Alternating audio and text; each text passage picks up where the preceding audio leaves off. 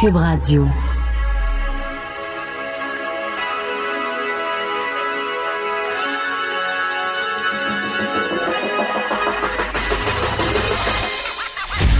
Jonathan Trudeau. Joe, Trudeau et Maude Boutet. Franchement dit. Cube, Cube Radio. Eh, bon lundi, aujourd'hui on est le 26 août 2019. Bon début de semaine, bienvenue dans Franchement dit à Cube Radio. Mon nom est Jonathan Trudeau en compagnie de Maude Boutet. Salut Maude. Salut, bon matin. As-tu passé un beau week-end? Oui, très beau week-end. Que t'as fait de bon? Est-ce que t'as refait le monde? As-tu... euh, J'ai pas... Je sais pas? Non, du ménage. OK. Euh, un barbecue chez la belle famille, où d'ailleurs je me suis fait piquer dans le front par un moustique. C'est pas un bouton, OK? Ah, Ça fait déjà deux fois que tu me le dis. Oui, c'est pas un bouton, la gang. euh, t'es très... euh, J'aime pas ça avoir des boutons. Il y a personne qui aime ça avoir des boutons d'ailleurs, là, mais euh, c'est que ça pique vraiment beaucoup. Mais bref, l'achat de deux plantes aussi pour agrémenter l'appartement. C'est beau, beau, beau. Du beau Bravo. vivant dans l'appartement. Une bonne belle pour fougère. euh, t'occuper des, euh, des, des plantes, les arroser, les, les maintenir en vie? Ça je suis pourri, Même, ouais. hey, j'ai déjà fait mourir un cactus. J'espère que celui Il y a un petit cactus qui devrait survivre. Euh, mon chum est meilleur que moi, je pense. On dirait que j'ai tendance à cactus? oublier. Non, je l'ai juste. Tu sais, ils disent qu'il faut pas beaucoup leur donner d'eau. Ben, j'en ai juste Ouais. pas donné Ok. pendant un bon petit bout. Ouais. OK, toi, t'as enlevé le beaucoup, t'as juste pas donné d'eau. Ouais, c'est ça. Je Ça vit dans le désert, il pleut une fois de temps en temps. Tu sais, Oh, je oui. sais pas, mais il est encore en vie. Euh, étonnamment, il y en a un qui est encore en vie, puis j'ai euh, j'ai fait la même technique. Mais, euh, ben, on va souhaiter le meilleur à ma fougère, à notre fougère, en fait. C'est la nôtre. Ben oui, On s'en autres, occupe on a, les deux. On, on a adopté la technique fausse plante. Ah, ouais, hein? Parce que c'est vraiment pas, c'est pas dans notre ADN, la, la Ah ouais. gestion de ce qui est vert. Écoute, on a des amis qui sont venus souper il y a quelques semaines, puis ils nous ont apporté deux plants de basilic. Ah non, Euh, mais ça, c'est l'affaire la en a plus un qui difficile. C'est sûr, ça meurt, là. Puis là, il y en a un autre, lui, il, il, il vivote, là, tu sais. Euh, Il ça, redonne une petite shot d'eau, il en reprend un petit peu, mais c'est- tough, c'est très tough. les feuilles sont toutes devenues euh, molles puis rabougries, là. Mm, Bien mm, vite, mm, ouais. mm. Mais très difficile. non, moi j'ai jamais réussi à garder un basilic plus qu'une semaine de temps, je pense, en vie. Nous autres, notre record, ma blonde puis moi? Maude, en fait, j'ai dit ma blonde puis moi, c'est- ma blonde, là, parce que ça, c'était elle, ce bout-là.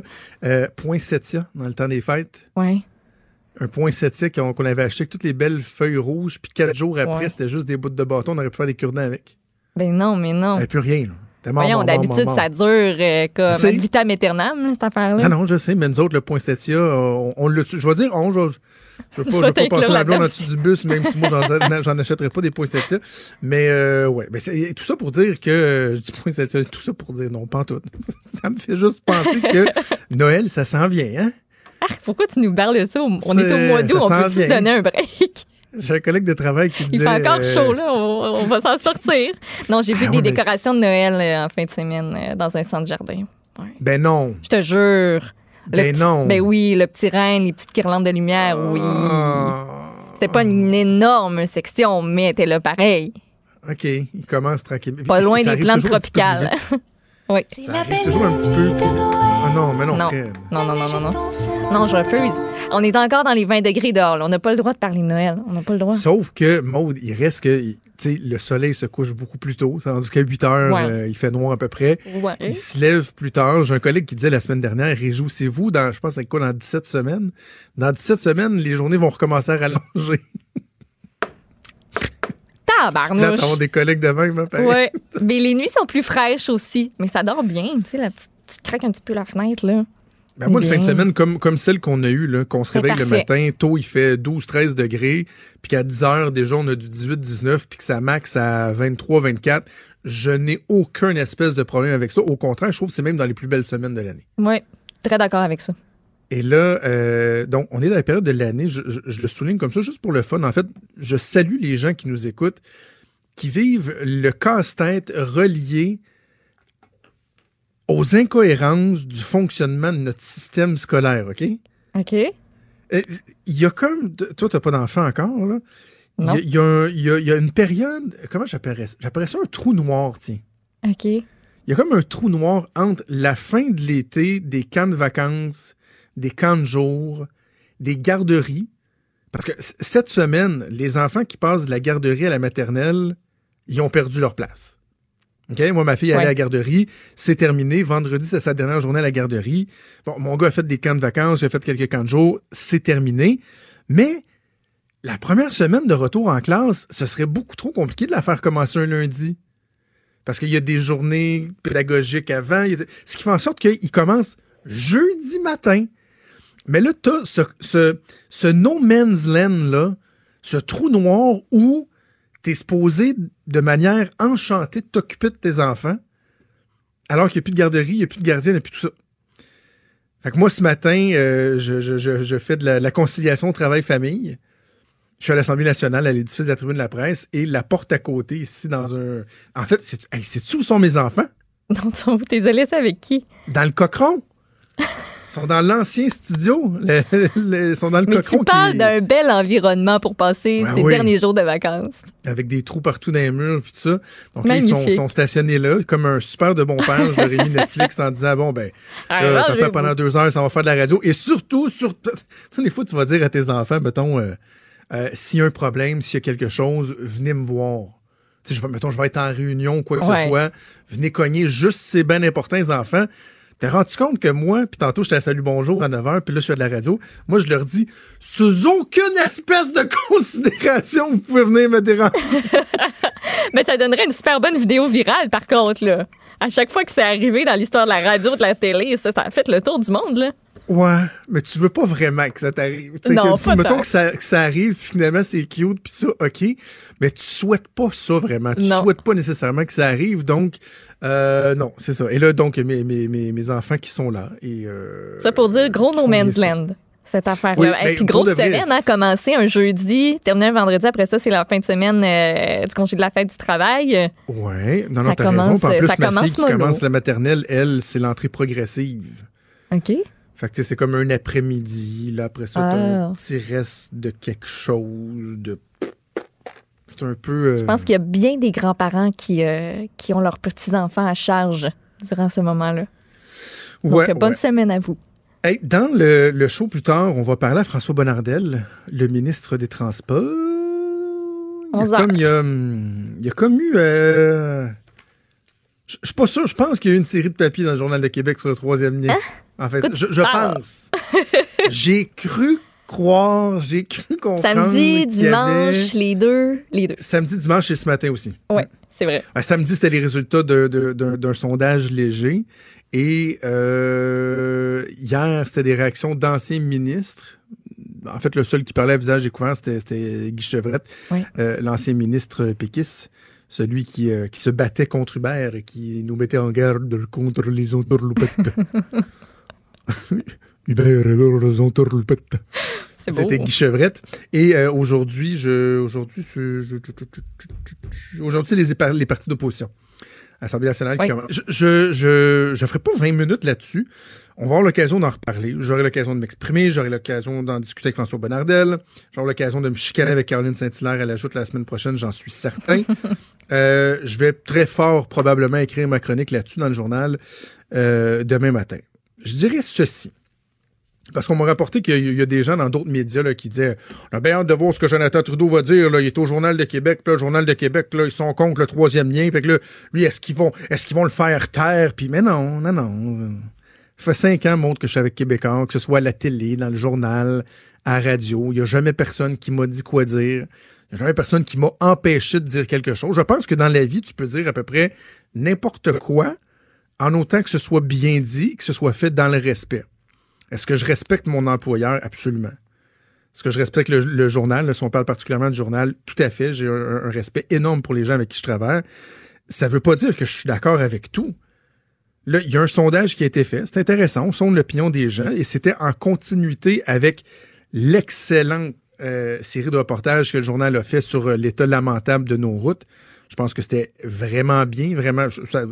en fait, c'est quoi? Je pense que ça permettait aux gens de, de, respirer un peu de de se dire, OK, il y, a des gens qui exposent cette réalité-là du fait que nos routes sont merdiques, qu'on investit des milliards de dollars, puis qu'il y a toujours autant de trous, etc. Le, travail, il était opportun, il était efficace, il était bien fait et nécessaire.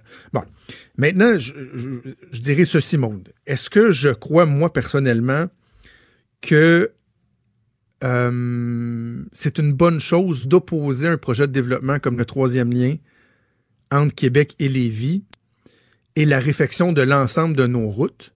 Moi, personnellement, je dis non. Je pense que il n'y a pas lieu d'opposer les deux. OK, pourquoi? Parce que ben parce que si on se dit qu'on ne développera plus jamais rien au Québec tant que nos routes ne seront pas nickel, il se passera plus rien. Il ne se passera plus rien. Et à ma connaissance, j'ai manqué le point de presse où le gouvernement du Québec a dit ben vous savez, on aura un choix à faire entre investir pour la réfection de nos routes ou le troisième lien. Nous, on va choisir le troisième lien, puis on ne retapera pas nos routes. C'est pas ça. si le troisième lien venait empêcher la réfection de nos routes, je dirais, ben voyons, on a, un problème. Mais les budgets, ils sont déjà très, très, très importants pour la réfection des routes au Québec. À un point tel où, à un moment donné, on a un problème parce qu'il y a une surchauffe les compagnies qui font les routes, les, réfections de routes, l'asphalte, etc., ben, ils en ont pratiquement trop, même ça peut amener une certaine collusion. On a déjà ouvert trop les vannes au Québec avec le plan québécois euh, des infrastructures. Ça amenait à la collusion de la corruption. Donc, construire un tunnel, tout l'engineering, tout le travail qu'il y a à faire, euh, ça versus refaire de l'asphalte, ça a 20 puis ça a 40, pour moi, c'est deux choses qu'on devrait dissocier. Oui, c'est des, projets de transport, mais il y en a un qui c'est du maintien, l'autre c'est du développement. Maude, quand le viaduc de la Concorde s'est effondré, il y a quoi, une douzaine d'années de ça? Et qu'on s'est rendu compte de la piètre qualité de nos infrastructures, s'il avait fallu qu'on bloque tous les projets de développement routier sous prétexte qu'il fallait plus développer tant que toutes les, les, réflexions étaient pas pour être faites, que tous les viaducs étaient pour être euh, sécurisés, ben on aurait eu un problème. On aurait eu un problème. Puis tu sais, c'est sûr que je, le fait de poser la question à l'ensemble du Québec, est-ce que vous souhaitez qu'on investisse dans le troisième lien ou dans le maintien des infrastructures? À mon sens, la réponse était peut-être un peu prévisible. Ah oui, c'est sûr que tu te sens moins concerné si tu es dans le bas du fleuve euh, ou à Montréal ou euh, à Rouen-Noranda que si tu restes à Québec. Ben, il demande aux gens du bas du fleuve, de Rouen-Noranda, de Québec et de Gatineau ce qu'ils pensent du prolongement de la ligne bleue, du métro de Montréal ou de la ligne rose, la mer Esplante. Ils peuvent être favorables. Mais si tu leur dis de quel vous choisissez entre retaper les routes ou ça, c'est certain que si tu y trouves pas ton compte, si tu, si y trouves pas ton intérêt, ça se peut que tu dises, ben non. Il reste que dans la région de Québec, l'appui, il est là. Il est encore très important. Ça a été mesuré. Effectivement, lorsqu'on met des montants, c'est normal, je pense, l'appui semble vouloir diminuer.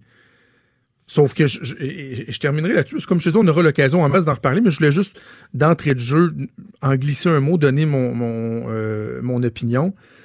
Euh, tu sais, moi, j'aurais aimé que dans le sondage, on inclut le tramway aussi, là, en passant.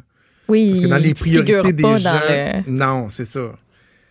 J'aurais pas détesté qu'on pose la même question aux gens à l'échelle du Québec, tiens aussi, euh, entre le tramway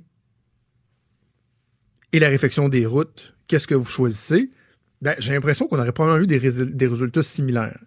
Et dans la région de Québec, même si je fais attention parce que je dis toujours qu'il ne faut pas opposer les deux projets, le tramway et le troisième lien. Moi, je pense que les deux peuvent se faire. Il y a moyen de marcher et de manger de la gomme en même temps. Euh, je suis pas certain que l'appui au tramway aurait été aussi fort que l'appui euh, au troisième lien. Alors, euh, bref, je disais, je, veux finir en disant, à un moment donné aussi, il faut donner un sens à ce que, euh, au mot démocratie encore là, si on fait un comparatif entre deux projets qui sont devenus pratiquement des projets nationaux, tellement qui ont fait discuter et qui continueront de faire euh, jaser, le tramway, le maire Labombe a été élu sans jamais en glisser un mot. Il dit que ça fait dix ans qu'il travaille là-dessus. Il était même contre le tramway. Puis deux mois après l'élection, il était avec un projet de tramway alors que ça n'avait jamais été dans les cartons. C'est un peu antidémocratique. C'est pour ça moi, j'aurais, j'aurais prôné un référendum même sur le tramway.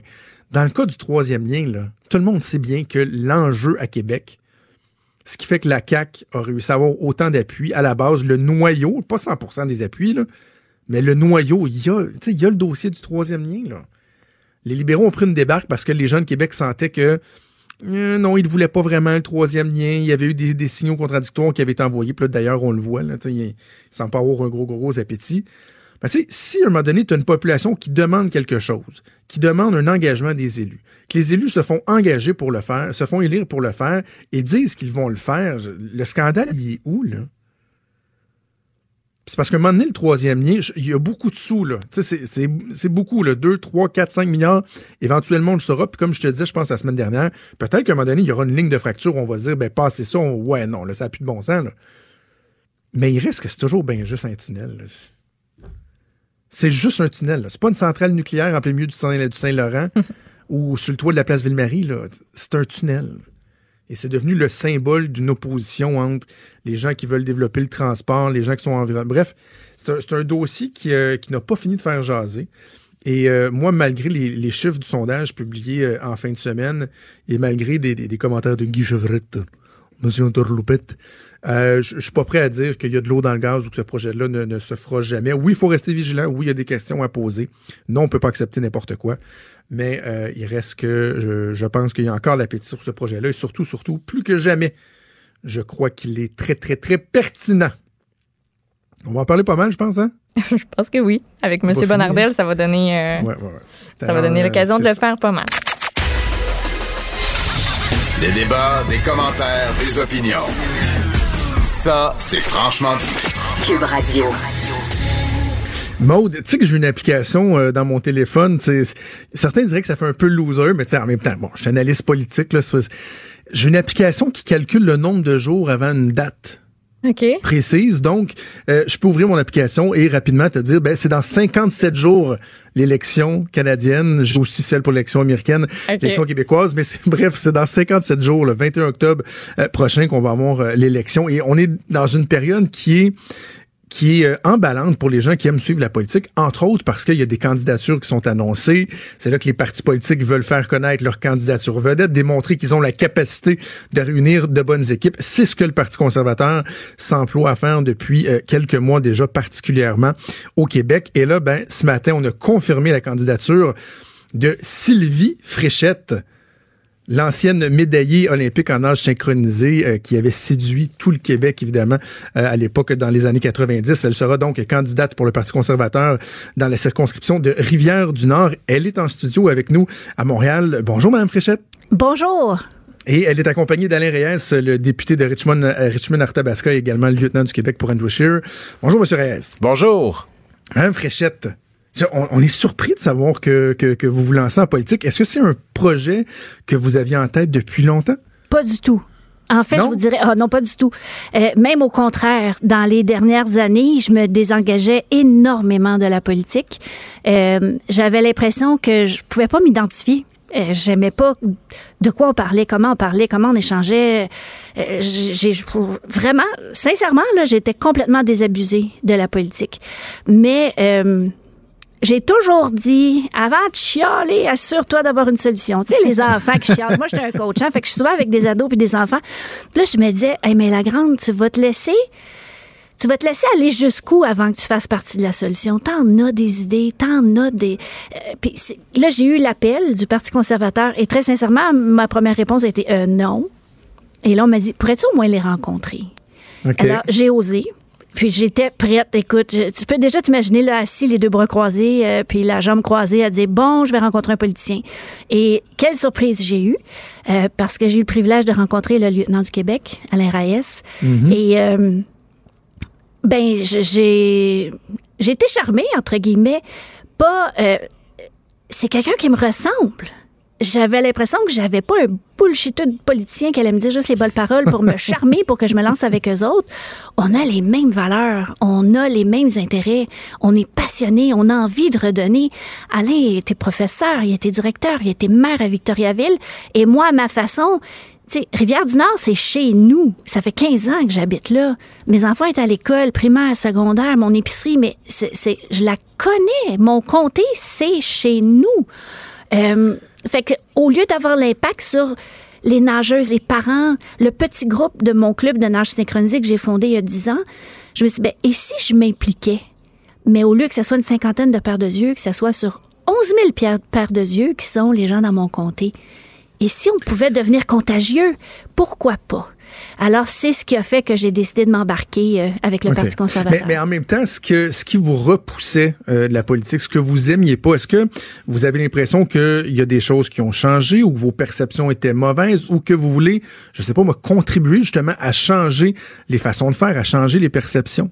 Ben, euh, j'avais pas l'impression qu'il existait des gens comme moi qui travaillaient à changer les perceptions. Ben, je m'étais mis les pieds dans la bouche parce que là, je viens de rencontrer Alain Reyes qui était là avant moi, puis Tableau qui travaille fort. Puis c'est un homme de cœur qui veut que les choses soient bien dites, qu'elles soient claires, que les choses avancent. Il y a une voiture électrique, j'ai une voiture hybride. Il est en avance sur moi, j'en reviens pas. tu sais, c'est comme, on, on, a créé des liens. Fait que j'avais, moi, je me suis dit, je voudrais faire de la politique à l'image de ce que je souhaite pour moi, pour mes enfants puis mes petits-enfants. J'ai envie qu'on se parle, qu'on arrête de dire des lignes politiques tout appelées puis prémochées, là, mais qu'on parle comme du vrai monde avec des vraies émotions, qu'on accepte que des fois on fait peut-être pas le meilleur choix, mais que le choix qu'on fait, c'est ça vient avec notre cœur puis qu'on va apprendre. On est tous des êtres humains. Il n'y a pas de machine puis ce qu'on veut, ben c'est le mieux pour mon comté naturellement, mais pour notre beau Québec puis pour notre pays aussi. Pourquoi le Parti conservateur, Mme Fréchette? Parce que, euh, tu sais, on le sait, là, au Québec, euh, les gens qui ont une pensée un peu plus de droite, que ce soit au niveau économique, au niveau écologique, euh, qui sont associés plus aux conservateurs, on aime ça les démoniser. Tu sais, c'est les méchants conservateurs. Puis pourquoi avoir choisi le Parti conservateur ou pas davantage, par exemple, le Parti libéral, qui eux aussi prônent des voitures électriques, des voitures hybrides, puis Justin Trudeau qui veut faire la politique différemment? Ben, en fait, en ce moment, je suis pas convaincue de la direction où on s'en va dans le dernier quatre ans. Je ne sais pas ce que vous en pensez, mais j'ai l'impression qu'on tourne en rond. Puis j'ai pas l'impression que l'honnêteté sort par les ports de peau. Là. Euh, avec le Parti conservateur, c'est un nouveau parti. Si tu savais les, candidatures qu'il y a en ce moment au Québec, on est 40% de femmes. On est jeunes, on est dynamique et on rêve tous que les choses soient faites différemment. Fait que mon premier rôle en ce moment, le rôle que je me donne, c'est de, de démoniser le Parti conservateur puis essayer d'arrêter les espèces de phrases toutes faites pour démolir le parti qui sont basées sur des vieilles histoires ou sur des faits qui n'existent pas. Euh, il y a des dossiers qui sont clos depuis tellement longtemps. Peux-tu arrêter de revenir là-dessus puis parler du futur, s'il vous plaît? Mais c'est sûr que quand on est parti euh, qui a le vent dans les voiles, qui va bien, ben, on va chercher à nous démolir, pas à nous démoniser. Fait que, ben, amenez dans les projets. Je me sens pas mal prête. Vous allez quand même affronter dans cette circonscription-là quelqu'un qui est bien établi, oui. Réal Fortin avec le bloc. Vous partez quand même d'un peu loin avec le Parti conservateur. Est-ce que vous avez espoir que vous allez remonter la pente puis être élu au final? Bien, euh, sincèrement, pour moi, euh, c'est comme que le meilleur gagne. C'est vraiment ça. On peut se fier aux résultats du passé, mais la course va partir quand la course va être déclenchée, puis on repart d'égal à égal. Euh, Est-ce qu'il a fait des bons coups dans Rivière-du-Nord? J'imagine. Mais moi, depuis le temps que j'habite, j'ai pas encore eu la chance de le rencontrer, de lui serrer la main. Donc, euh, j'ai bien hâte de le faire. J'ai hâte de le rencontrer. Mais mon but à moi, c'est d'être beaucoup plus près des gens.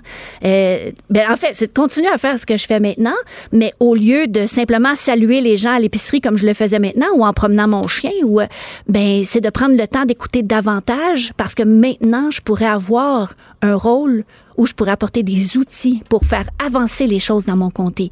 Donc, d'être à l'écoute, puis je peux pas prétendre que je connais tout ce que les gens ont besoin dans mon comté, euh, mais d'être vraiment à l'écoute. Puis si on est capable de faire avancer des petites choses un pas à la fois, mais ben, je vais vraiment être euh, très fier de ça. Est-ce qu'il y a des dossiers en particulier dans votre comté, dans, dans, dans Rivière-du-Nord, qui, euh, qui vous interpellent? Parce que, bon, on le sait, de plus en plus, les campagnes électorales se font sur l'image des chefs, sur des grands thèmes, mais plus on va s'éloigner des, des, grands centres, euh, bon, là, vous, c'est une, circonscription dans les Laurentides, mm-hmm. plus il y a quand même des, des, des enjeux régionaux, locaux qui peuvent interpeller, qui peuvent permettre aux gens de, de, de, de, faire un choix éclairé. Vous, est-ce qu'il y a des des éléments particuliers que vous retenez ou que vous, voulez mettre de l'avant? Bien, sincèrement, je veux pas m'avancer maintenant parce que ce serait vraiment, je veux vraiment avoir le pouls de ma région. Puis c'est ce que je veux faire attention. Oui, c'est Sylvie qui va aller se présenter, mais je suis pas là pour moi. Je suis là pour mon comté. Alors, je commence là. Dès demain, j'ai des rencontres. Jeudi, je vais être au salon des aînés et tout ça. Fait que je veux vraiment aller à la rencontre de la population, du vrai monde qui vit dans le comté. Fait que je, mais, mais vous me réinviterez. Donnez-moi juste le temps de faire mes devoirs, puis je vais venir vous en parler. Ah non, non, puis Mme Fréchette, moi, il n'y a rien que j'aille plus que des, des, gens dans les médias qui posent euh, des pièges à des nouveaux candidats, le style quiz sur la connaissance de votre comté et tout. Euh, non, c'est quelqu'un qui décide d'aller mettre sa face sur son poteau, je pense qu'il faut le souligner, qu'on soit d'accord euh, ou non, puis le but, c'est pas de, de, de, de, mettre les gens dans l'embarras ou quoi que ce soit. Bon, parlons de la, de la joute médiatique, si vous voulez bien. Oui vous savez qu'il y a une différence, il y a un monde de différence entre la façon dont nos athlètes, nos artistes euh, font face aux médias et nos politiciens. L'ajoute, elle n'est pas du tout la même. Le contact est pas le même.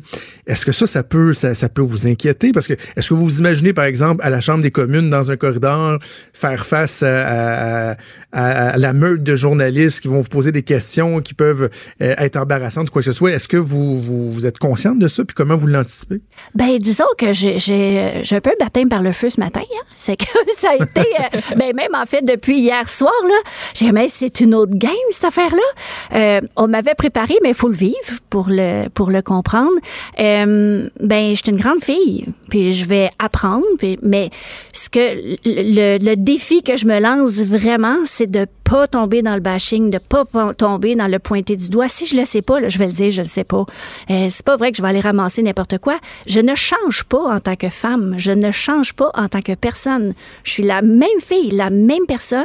Puis je vais essayer de rester le plus authentique, le plus près de mes valeurs possible. Puis ça, ça va être. Euh, ben, je pense pas que je vais avoir à travailler très, très fort, mais quand il y a de la pression, quand on se fait, parce qu'il y en a de la pression dans les médias un peu des fois, là, chez certains, mm-hmm. mais c'est là où j'espère d'être capable de garder mon sang-froid, garder mon calme, puis garder, de rester fière de, que de qui je suis et que mes filles demeurent fières de leur mère, qu'elles puissent avoir la tête haute quand elles m'écoutent et quand elles me voient.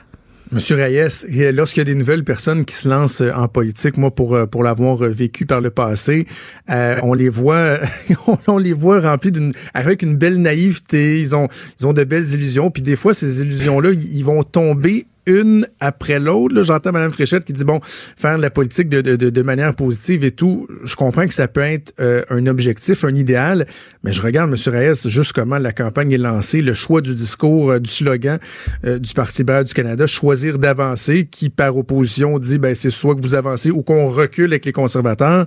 On a vraiment l'impression que particulièrement cette campagne-là risque d'être plus sale et plus négative que jamais. oui, je pense que quand on commence, tout le monde, on veut bien faire. Il y a l'ajout partisane qui se rajoute. C'est une guerre de tranchées, comme on dit, mais je continue à croire qu'on peut faire de la politique euh, positive. De temps en temps, bon, il y a des gants de boxe qui se mettent, là, on le sait lorsqu'on est à la Chambre des communes, mais euh, je crois que la majorité des politiciens, euh, ils vont, la très grande majorité, vont pour les bonnes raisons, tout parti confondu, et il y a de la place. En tout cas, moi, c'était mon défi quand je me suis lancé en 2015. J'avais dit à mes amis autour de moi, j'avais deux, deux objectifs principaux le premier, c'est de voir est-ce que je suis capable de d'influencer à l'intérieur d'une organisation politique? À cette question-là, je réponds oui à ça. Puis la deuxième, c'est comment je vais me comporter moi-même à l'intérieur de la joute partisane avec les lignes de parti? Est-ce que je peux trouver euh, une zone dans laquelle je suis bien quand des fois je suis pas nécessairement 100% d'accord? Mm. Et à cette question-là, je suis capable de répondre oui aussi. Donc, dans mon travail de recrutement, lorsque je rencontre les candidats, ils ont aussi ces, ces inquiétudes-là. Fait que tout ce que je fais, c'est que je leur partage mon expérience que j'ai vécue dans les quatre dernières années. Euh, en toute lucidité, en toute transparence. Je, je dis pas de menterie pour que la j'ai pas envie que la personne le lendemain de l'élection vienne me dire ouais c'est pas ça que tu m'avais dit puis que j'ai un malaise moi-même par la suite fait que je dis les vraies choses. Il y a des bouts qui sont tough je peux vous le dire là, Sylvie l'a vécu hier. Quand ça a sorti la fuite dans les réseaux sociaux il y a des commentaires qu'on lit puis on se dit est-ce qu'on accepterait que quelqu'un dise ça en personne euh, ben. à nos enfants ou à nous-mêmes publiquement? La réponse? On sait tous comment ça se passe. C'est un monde et là, tu vois la méchanceté jusqu'à où elle peut aller. Mais c'est un peu ça. On parlait avec Sylvie, tu sais, on n'a pas le choix de se faire une carapace parce que malheureusement, c'est, je dis c'est accepté. C'est pas accepté, mais c'est là, on est pris avec, puis il faut continuer à travailler dans le positif si on veut que les choses avancent. Vous avez travaillé fort pour réunir euh, l'équipe de, de, candidats qui va euh, représenter le Québec. Tantôt, je faisais une analyse à Salut Bonjour, puis je disais, ben, on a vraiment l'impression, souvent on va mesurer la qualité des candidatures euh, à, l'engouement qu'il peut avoir pour un parti. Il ça, y, a, y, a, des signaux qui peuvent être intéressants. Qu'est-ce que vous avez à dire sur l'équipe de, de, candidats que vous avez, vous avez réunis au Québec? Ben, on est rendu à 75, 78. Je pense qu'il n'y a aucun parti qui est, qui est rendu là présentement, mais la force, c'est vraiment les individus et qui sont là, qui proviennent de tous les horizons. Sylvie disait tantôt 40% de femmes. En comparaison à 2015, on était 11,5. Des gens passionnés. Puis c'était ça l'objectif lorsqu'on a commencé à faire le recrutement, puis aller toucher à des personnes, aller leur demander s'il faut avoir de l'intérêt à la politique. On cherchait des gens authentiques c'est ça qu'on leur dit. Restez authentique. Les gens sont tannés du politicien, carrière qu'on appelle, là, euh, même, même s'ils peuvent être très bons, s'ils font beaucoup d'années, mais dites les vraies choses, sentez-vous à l'aise, ça va être dur des fois. Des fois, il faut se retenir parce que, bon, on se fait prendre dans un piège, mais soyez honnête, authentique.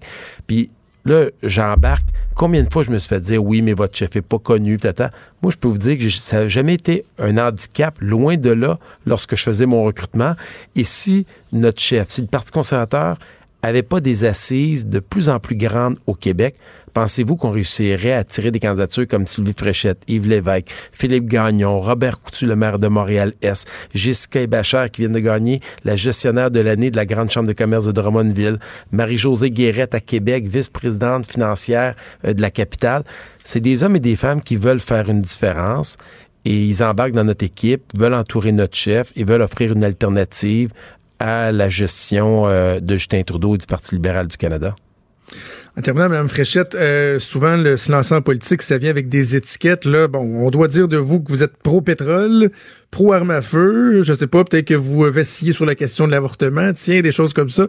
Les étiquettes qui accompagnent euh, les politiciens ou un parti politique lorsqu'on choisit un parti politique, êtes-vous à l'aise avec ça? Bon, je, je pense par exemple le pétrole, les armes à feu sont des étiquettes souvent qu'on va coller aux conservateurs. Êtes-vous à l'aise avec ça? Ben, je serai jamais à l'aise avec ça, c'est certain, parce que c'est tellement à l'antipode de qui je suis. Euh, mais, encore une fois, j'ai la tête dure, j'ai de la persévérance, vous avez aucune idée, je vais continuer à faire l'éducation.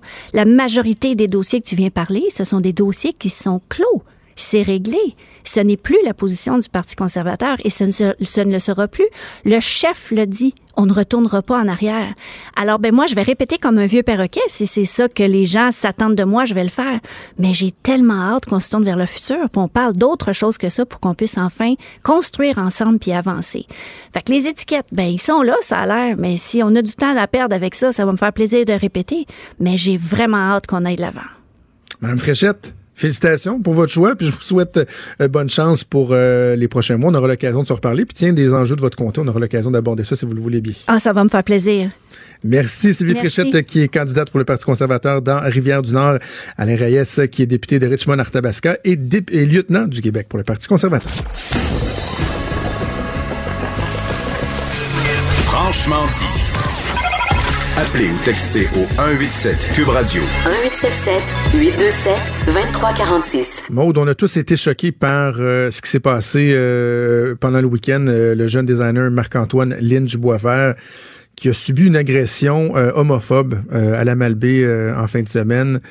s'est fait crier des bêtises, des coups de pied au visage. On parle de, de, de, de trois fractures. On a l'impression qu'en 2019, ce genre de choses-là assurément ne devrait pas exister, mais on a comme l'impression que ça n'existe plus. Ouais. Donc ça n'existe pas chez nous. Ouais, ouais, c'est ça. Mm. On a l'impression que ça nous ramène vers une certaine réalité. En tout cas, on va se questionner à savoir jusqu'à quel point c'est le cas. Est-ce qu'on doit en faire davantage? Juste avant d'aller à notre invité, je veux qu'on entende euh, un extrait. C'est ce matin dans du Trisac et Marc-Antoine Marc -Antoine Lynch-Boisvert qui était avec Benoît. On l'écoute. Moi, ce qui m'enrage, c'est un peu justement la tristesse, le mélange de tristesse, de colère que j'ai hmm. à l'intérieur de moi, euh, de voir comme ces, ces gens-là euh, aller de l'avant, puis euh, encore avoir des propos en en 2019, ça m'attriste énormément que ça existe encore. Laurent Brou, le directeur général de la, de la Fondation Émergence, il est en ligne. Bonjour, Monsieur Brou. Bonjour. Avant qu'on parle de, la situation, du contexte, du climat social, parlez-moi un peu de la Fondation Émergence pour les gens qui connaissent pas. C'est une fondation qui euh, lutte contre l'homophobie, la transphobie, contre les préjugés, contre les discriminations par des programmes de sensibilisation. Donc, euh, notre principal programme, c'est la mise sur pied de la Journée internationale contre l'homophobie et la transphobie, qui est le 17 mai. Donc, on produit des campagnes à grand déploiement pour sensibiliser le grand public. Là. Donc, c'est des campagnes qui sont diffusées partout au Québec, au Canada et à l'international. On traduit euh, notre matériel en 20 langues. Et euh, donc, depuis 2003, date à laquelle on a fondé cette journée-là, mais maintenant la journée internationale est signée dans plus de 30 pays. Euh, donc euh, ça, c'est notre principal programme. Sinon, on a d'autres programmes plus euh, régionaux, comme Pour que vieillir soit gay, qui est un programme de sensibilisation dans les résidences pour parler des, réalités aînées LGBT. Puis un, programme en milieu de travail, accompagner les entreprises pour qu'elles deviennent alliées, plus inclusives. Donc, c'est des, des programmes comme ça qu'on bâtit selon les besoins. Est-ce que c'est une surprise pour vous, cette agression-là dans, Charlevoix, euh, Monsieur Bro? Est-ce que c'est quelque chose qui est fréquent? Est-ce que c'est un phénomène euh, dont on ne parle pas? Est-ce que c'est un cas isolé? Comment vous le percevez? Mais malheureusement, non, euh, je suis pas surpris. Euh, on voit dans les statistiques, euh, surtout avec Statistique Canada, qu'il y a une augmentation des crimes haineux là, euh, au Canada en lien avec visant l'orientation sexuelle. C'est sûr que c'est toujours spectaculaire de, de, de, voir une agression comme ça, mais malheureusement, je suis je suis pas étonné. il y a beaucoup d'agressions qui se passent qui ne sont pas nécessairement rapportées à la police. C'est d'ailleurs un des grands problèmes là les gens rapportent pas à la police euh, s'ils ont été agressés. Euh, puis, euh, donc nous, on encourage évidemment à, dénoncer, mais ce qu'on entend dans la communauté, ce qu'on voit dans la communauté, ce partout au Québec, il y a des agressions qui se passent et malheureusement, ça se produit encore aujourd'hui. OK. Selon vous, est-ce que on parle d'une régression ou plutôt qu'on a peut-être pris pour acquis qu'il y a des choses qui étaient derrière nous alors que ce ne l'était pas encore. Comprenez-vous sans dire ma question? Est-ce qu'il y a des phénomènes qui viennent empirer la chose ou dans le fond, c'est juste pas aussi bien favorable comme climat que ce qu'on se permettait de croire? C'est une excellente question. En fait, euh, ce qu'on constate, et selon l'ONU, puis ILGA et, plusieurs euh, grandes associations qui analysent ce qui se passe dans chacun des pays un peu partout dans le monde, c'est que avec l'avancée des droits des personnes LGBT, euh, il faut le dire, il y a quand même une avancée là euh, mhm. importante, mais il y a une réaction qui se crée euh, par rapport à cette avancée-là. Donc c'est un peu, moi je prends l'exemple parce que je travaille beaucoup avec les aînés, puis les aînés c'est une génération qui, qui pour la majorité sont dans le placard. C'est sûr que si tout le monde est dans le placard, il n'y a pas d'homophobie manifeste qui apparaît. donc les gens ont l'impression que tout est beau, il n'y a pas de problème, mais c'est quand les gens s'affirment puis prennent possession de leurs droits, puis disent moi je suis LGBT, je fais mon coming out, que là on voit ah tout de suite les mentalités n'étaient pas tout à fait prêts à accueillir le, le, changement, à accueillir ces personnes-là, puis une réaction homophobe qui, qui se crée. Donc je sais pas si mon exemple est parfait, mais c'est un petit peu la même chose au niveau sociétal. Donc euh, quand tout le monde était dans le placard, ben euh, c'est sûr qu'on se disait ah ben il y a moins d'agression physique, mais c'est quand on sort du placard et on s'affirme que là ah on se rend compte que les mentalités n'ont pas suivi l'évolution des droits. Et euh, c'est donc moi ce que je dis souvent en fait que dans la société québécoise, il y a une tolérance, mais il n'y a pas une réelle acceptation, une réelle inclusion des personnes LGBT. Et ça, ça prend du temps. C'est un changement de culture, c'est un changement de mentalité. Ça prend des beaucoup de, sensibilisation, de démystification, puis c'est ce à quoi on travaille. Je, fais une parenthèse. J'ai été marqué la semaine dernière par euh, la sortie, je sais pas si vous avez vu ça, Monsieur Bro, j'imagine que oui, de Jim Watson, le maire euh, d'Ottawa, qui, euh, à l'âge de 58 ans, a fait son coming out, une personnalité publique bien établie et qui toute sa vie a gardé ce secret-là pour lui. Il disait qu'il y avait seulement que quelques personnes qui étaient au courant. Et on se dit, ah, encore aujourd'hui, dans un pays comme le Canada, ouvert, une personnalité publique, tu sais, qui, qui, qui, qui, doit avoir une certaine force, là, tu sais, vous êtes le, le, le premier élu d'une ville d'importance comme Ottawa. Ben non, même lui se sentait pas capable ou suffisamment à l'aise euh, pour, euh, pour le dire au monde entier qu'il était gay. Ça a pris tout ce temps-là avant qu'il soit capable de le faire. Oui, c'est euh, effectivement euh, c'est un beau geste que le maire d'Ottawa a fait. Ça prend pour n'importe quel coming peu importe l'âge, ça prend quand même un grand courage. Euh, mais c'est sûr que ça illustre en fait tout le, le, problème parce que l'homophobie, la transphobie euh, existe et elle est plus insidieuse. Donc les personnes LGBT, oui, on a les droits, mais ça ne veut pas dire qu'on se sent inclus, qu'on se sent respecté, qu'on se sent en sécurité et c'est aux différentes euh, autorités euh, à, le faire, à, démontrer, euh, à agir pour, pour qu'il y ait plus d'inclusion, pour qu'il y ait plus de, de programmes de sensibilisation. Euh, mais dans le cas du maire, euh, moi, c'est sûr que je le, je le félicite, mais ça, ça, pose la question à savoir est-ce qu'on est dans une réelle inclusion pour qu'à 55 ans, on, hmm. on, on, on, ait le malaise de faire son coming out. Là? Sur les euh, médias sociaux, présentement, là, je vais être super prudente, c'est plusieurs commentaires qu'on commence à voir apparaître de gens qui disent ben on n'a pas la version des agresseurs, on ne sait pas vraiment tout ce qui s'est passé, on n'a seulement qu'une version. Euh, qu'est-ce que vous, vous répondez euh, à ça? Comme quoi Marc-Antoine aurait cherché le trouble, par exemple? Ah ben écoutez, moi je n'irai pas jusqu'à je, c'est sûr qu'on n'a pas toutes les informations précise de ce qui s'est passé, mais moi, de ce que je vois et à travers les différents cas qu'on a répertoriés, donc on peut parler du cas de M. Euh, Chauki euh, en 2018 qui a été agressé à la sortie d'un bar au village. On peut parler euh, d'un couple à Montréal qui s'embrassait. Ils se sont fait tabasser en 2016. On peut parler du cas du, du jeune homme au Festival de Saint-Tite qui s'est fait tabasser également. Euh, si c'était seulement des cas isolés, euh, bon, euh, la justice le démontrera, mais on voit bien qu'il y a une tendance là, plus large qui démontre qu'il y a un climat d'homophobie de, et qui se manifeste par des actes violents. D'ailleurs, les, les statistiques le démontrent bien. dans les crimes haineux, c'est une énorme proportion là, qui, qui, qui, est violente envers pour, pour ce qui est des crimes haineux qui visent l'orientation sexuelle. C'est-à-dire que euh, je, reprends ma phrase, mais les crimes haineux se traduisent souvent de manière plus violente quand il s'agit de l'orientation sexuelle et ça, c'est statistique. Donc, euh, à un moment donné, on, un plus un font deux. Là, on ne pense pas qu'on a besoin de, creuser tant que ça pour comprendre que c'est un crime haineux homophobe. Ce qui est dommage, c'est que il y a des gens qui vont avoir de la difficulté à s'avouer que euh, des situations comme celle-là existent encore. Et là, ils vont se rabattre sur des cas précis. Tu sais, Jussie Smollett, l'acteur américain, qui finalement lui avait mis en scène une attaque à caractère raciste, homophobe. Finalement, bon, il était en manque d'attention. Bon, il y a des gens qui vont se servir de ça pour essayer de décrédibiliser euh, d'autres cas. Je, dirais, par contre, M. Brooks, c'est important de laisser la, justice suivre son cours, euh, mais dans des cas, ça nous semble assez, assez évident ce qui se cachait derrière ça, comme dans le cas de, de Marc-Antoine Lynch-Boisfer. En terminant, quand on parle de davantage de sensibilisation, avez-vous des pistes de solutions? quelle forme ça doit prendre? Comment on doit y arriver? Mais je, vais revenir un peu avec ce que je disais au tout début, l'importance de dénoncer avant même la, sensibilisation.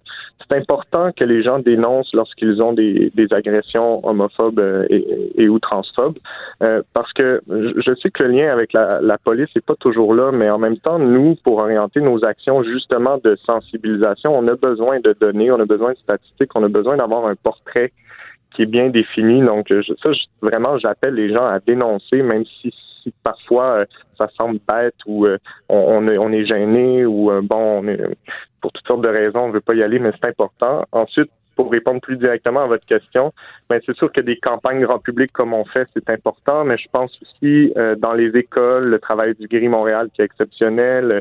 Je pense à Interling qui qui, qui met sur pied une, ligne d'écoute, puis euh, qui offre des services aussi euh, pour euh, les alliés dans, à l'intérieur des écoles. Ça, d'ailleurs, les alliés, c'est une autre piste de solution, c'est de les mobiliser.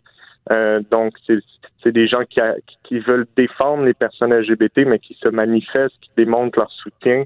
mais je dirais aussi une autre piste vraiment importante, c'est que les autorités, comme que ce soit policières ou euh, euh, comme dans les écoles, mais aussi les gouvernements qui démontrent leur appui et qui démontrent que c'est inacceptable euh, l'homophobie, la transphobie, et que ça soit très, très clair, euh, et qui, qui, qui invitent les gens à être plus inclusifs. Laurent Brault, merci beaucoup de nous avoir parlé. Surtout, je pense, le message, là, moi, que je lance en terminant, c'est rien prendre pour acquis. ne prenons pas pour acquis que tout est beau, qu'on est passé à autre chose. Euh, la vigilance, de ne pas hésiter à dénoncer. Je pense que c'est ça le message qu'il faut assurément euh, lancer. Merci, M. Brault. Tout à fait. Merci. Bonne journée à vous.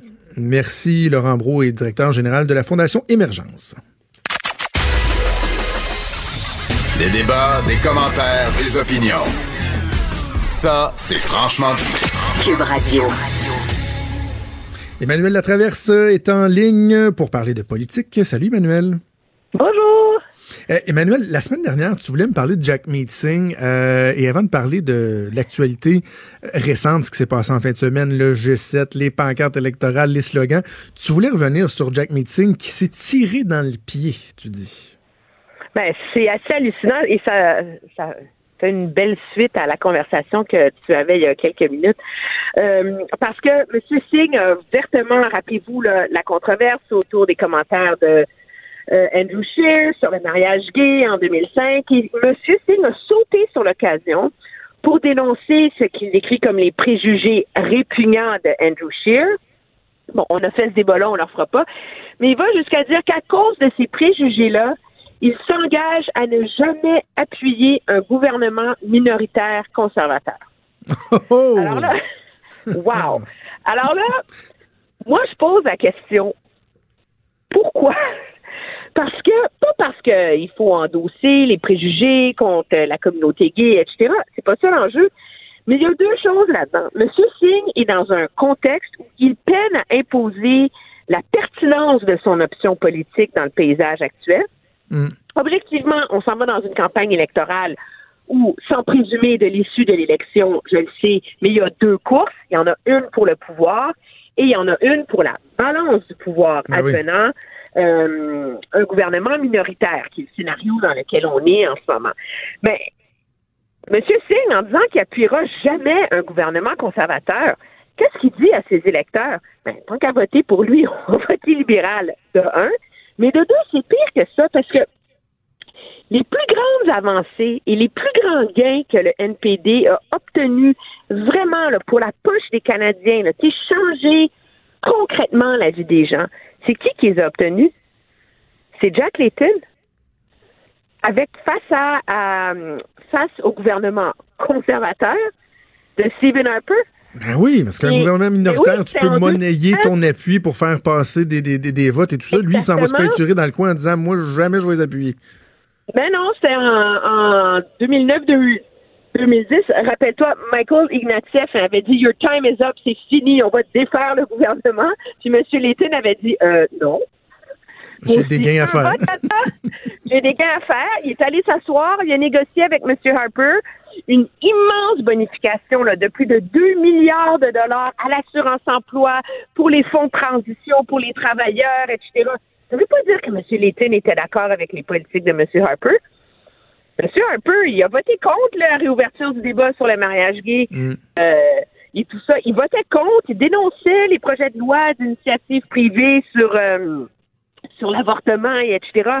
Mais M. Layton, il est un habile politicien la campagne électorale d'après, en 2011, qu'est-ce qu'il était capable de dire à tous les électeurs canadiens? Vous voyez que ça sert à quelque chose, NPD? Nous on a eu des gains concrets d'un gouvernement conservateur. Mais là, M. Singh vient nous dire que si jamais on est dans une situation où il pourrait avoir la balance du pouvoir, mais il va pas essayer de la monnayer. Alors, je ne comprends pas cette logique-là. C'est absolument obtus. Et M. Singh vient d'envoyer un signal très équivoque parce que même Elisabeth May a dit qu'elle négocierait avec les conservateurs. Vous entendu que le Bloc québécois aussi négocierait avec les conservateurs s'il pouvait ben tirer du jeu sur un, sur un enjeu qui fait une différence pour la vie des Canadiens? Alors, M. Singh, lui, vient de dire la seule personne avec qui je vais négocier, c'est des libéraux. Ben, il y a bien des comtés où c'est une course libérale NPD le monde, ils vont se dire, ben, dans le fond, là, je suis pas très certaine. Alors, comme stratégie, là, c'est vraiment dans les cercles néo-démocrates en fin de semaine, on se posait la question, où est-ce qu'il s'en va notre chef, alors que la campagne n'est même pas déclarée, il vient de se mettre en jeu. Beaucoup de bleu dans le front, à force de se péter la tête sur les murs. On parlait des libéraux. exactement. un, mot rapide, euh, parce que j'ai l'impression qu'il n'y a pas grand-chose à dire sur le G7. Bon, euh, qu'est-ce qu'on retient, Emmanuel? On a vu qu'il n'y avait pas d'amour perdu entre Donald Trump euh, et Justin Trudeau, mais au-delà de ça, est-ce qu'il y, a des éléments à retenir de la présence de Justin Trudeau au G7?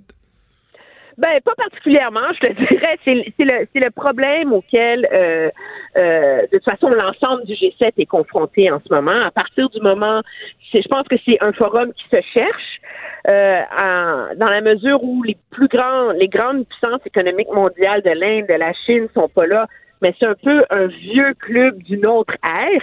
Et à partir du moment où Donald Trump veut pas jouer dans la valse, ben ça ça, mine la capacité de ce forum-là de vraiment avoir une action concrète, etc. Là, la grande avancée, c'est 20 millions de dollars contre les feux de forêt au Brésil. Là. Là, on s'entend, là? Mm -hmm. 20 millions, là, US, là, tu sais. On n'est pas dans les milliards, puis tout ça va être entériné aux Nations Unies. Et je pense que ça illustre aussi la, la, la difficulté qu'il faut pas attribuer, il faut pas blâmer M. Trudeau pour ça, mais dans les grands chocs d'idées, ça devient difficile pour le Canada de vraiment euh, jouer un rôle concret quand les grands enjeux sont hors de sa portée. On n'est pas dans un contexte où le Canada prend le bâton de pèlerin comme l'avait fait M. Mulroney, par exemple, face à l'apartheid ou etc. Comment se pris entre l'écorce et l'arbre. La priorité de M. Trudeau en ce moment, c'est de convaincre et de faire ce qu'il faut pour aider Donald Trump à faire adopter euh, le nouvel accord sur le libre-échange aux États-Unis. Ils ont eu une bonne discussion là-dessus, etc. De là de ça, les grandes avancées, moi, je les vois pas. Et pendant donc que le G7 euh, suivait son cours, il y a les libéraux qui ont décidé de, présenter leur slogan et euh, de, diffuser une publicité. On va en écouter un, petit extrait. Ce qu'ils font, c'est baisser les impôts des plus riches et imposer l'austérité. Au mois d'octobre, on a le choix. Avancer ou revenir en arrière aux années Harper. Moi, je choisis d'avancer avec vous.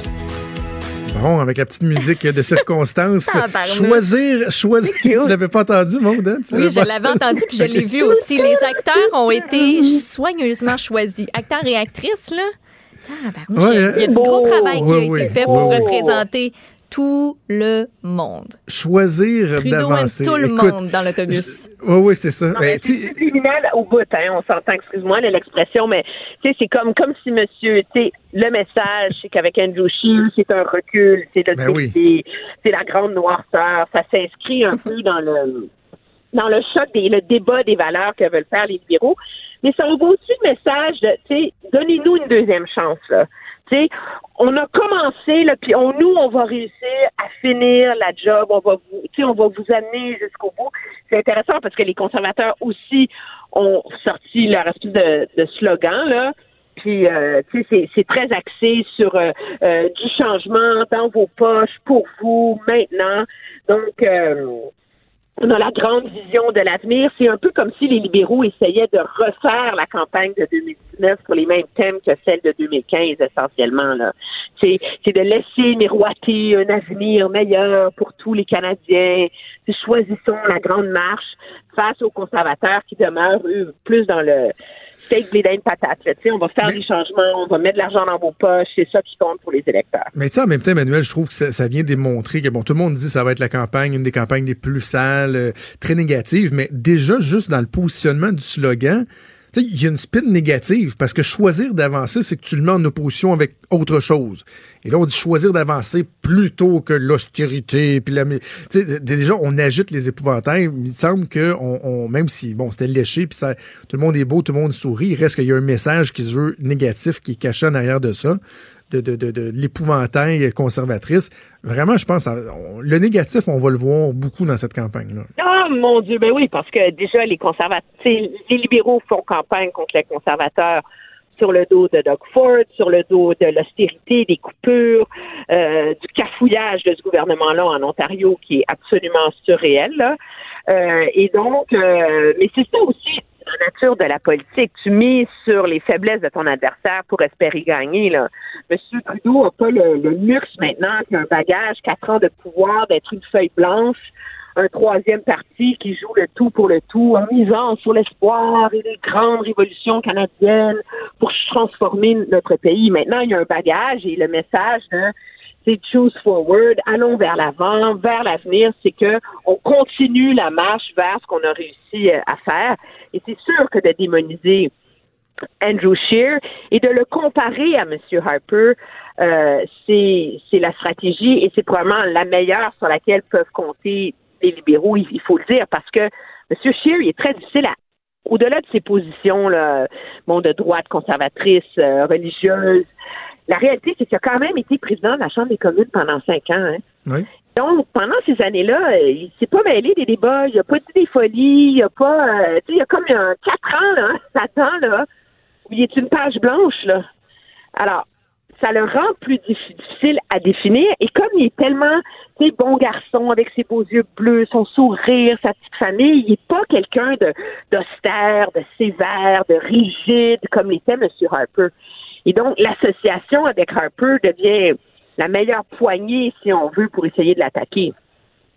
Parle-moi de Maxime Bernier qui a fait beaucoup oh, discuter en fait de semaine. Bon, hier, il y a eu le lancement de, de, de, sa pré-campagne en Beauce. Il y avait 300 personnes. Évidemment, il y a encore des gens qui sont, euh, qui sont présents pour euh, appuyer. Eux, eux, ils appuient Maxime. C'est pas le Parti populaire du Canada, c'est Maxime en Beauce. Mais il reste que ce qui a fait beaucoup réagir, c'est cette campagne publicitaire-là qui était, dit-on, pas payée par le parti, mais qu'en tout cas, on comprend que Maxime Bernier euh, pas travaillé fort pour se dissocier de ça, une campagne qui euh, se voulait contre l'immigration de masse l'immigration de masse et qui est une campagne, il faut le dire, parce qu'on en a beaucoup parlé au Québec, les panneaux, mais il y a la même chose au Canada anglais. Moi, mon mari faisait des courses samedi, tu as dit, Emmanuel, as-tu vu l'immense panneau sur tel boulevard, euh, Maxime Bernier, non, non to mass immigration? Donc, c'est vraiment une campagne nationale.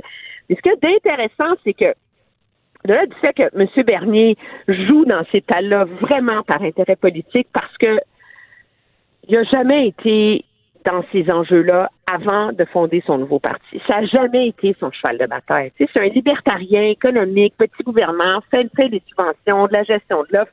De tout d'un coup, là, avoir une épiphanie anti-immigration, là, on s'entend que c'est de la stratégie politique plus qu'une conviction vraiment profonde de sa part. Là.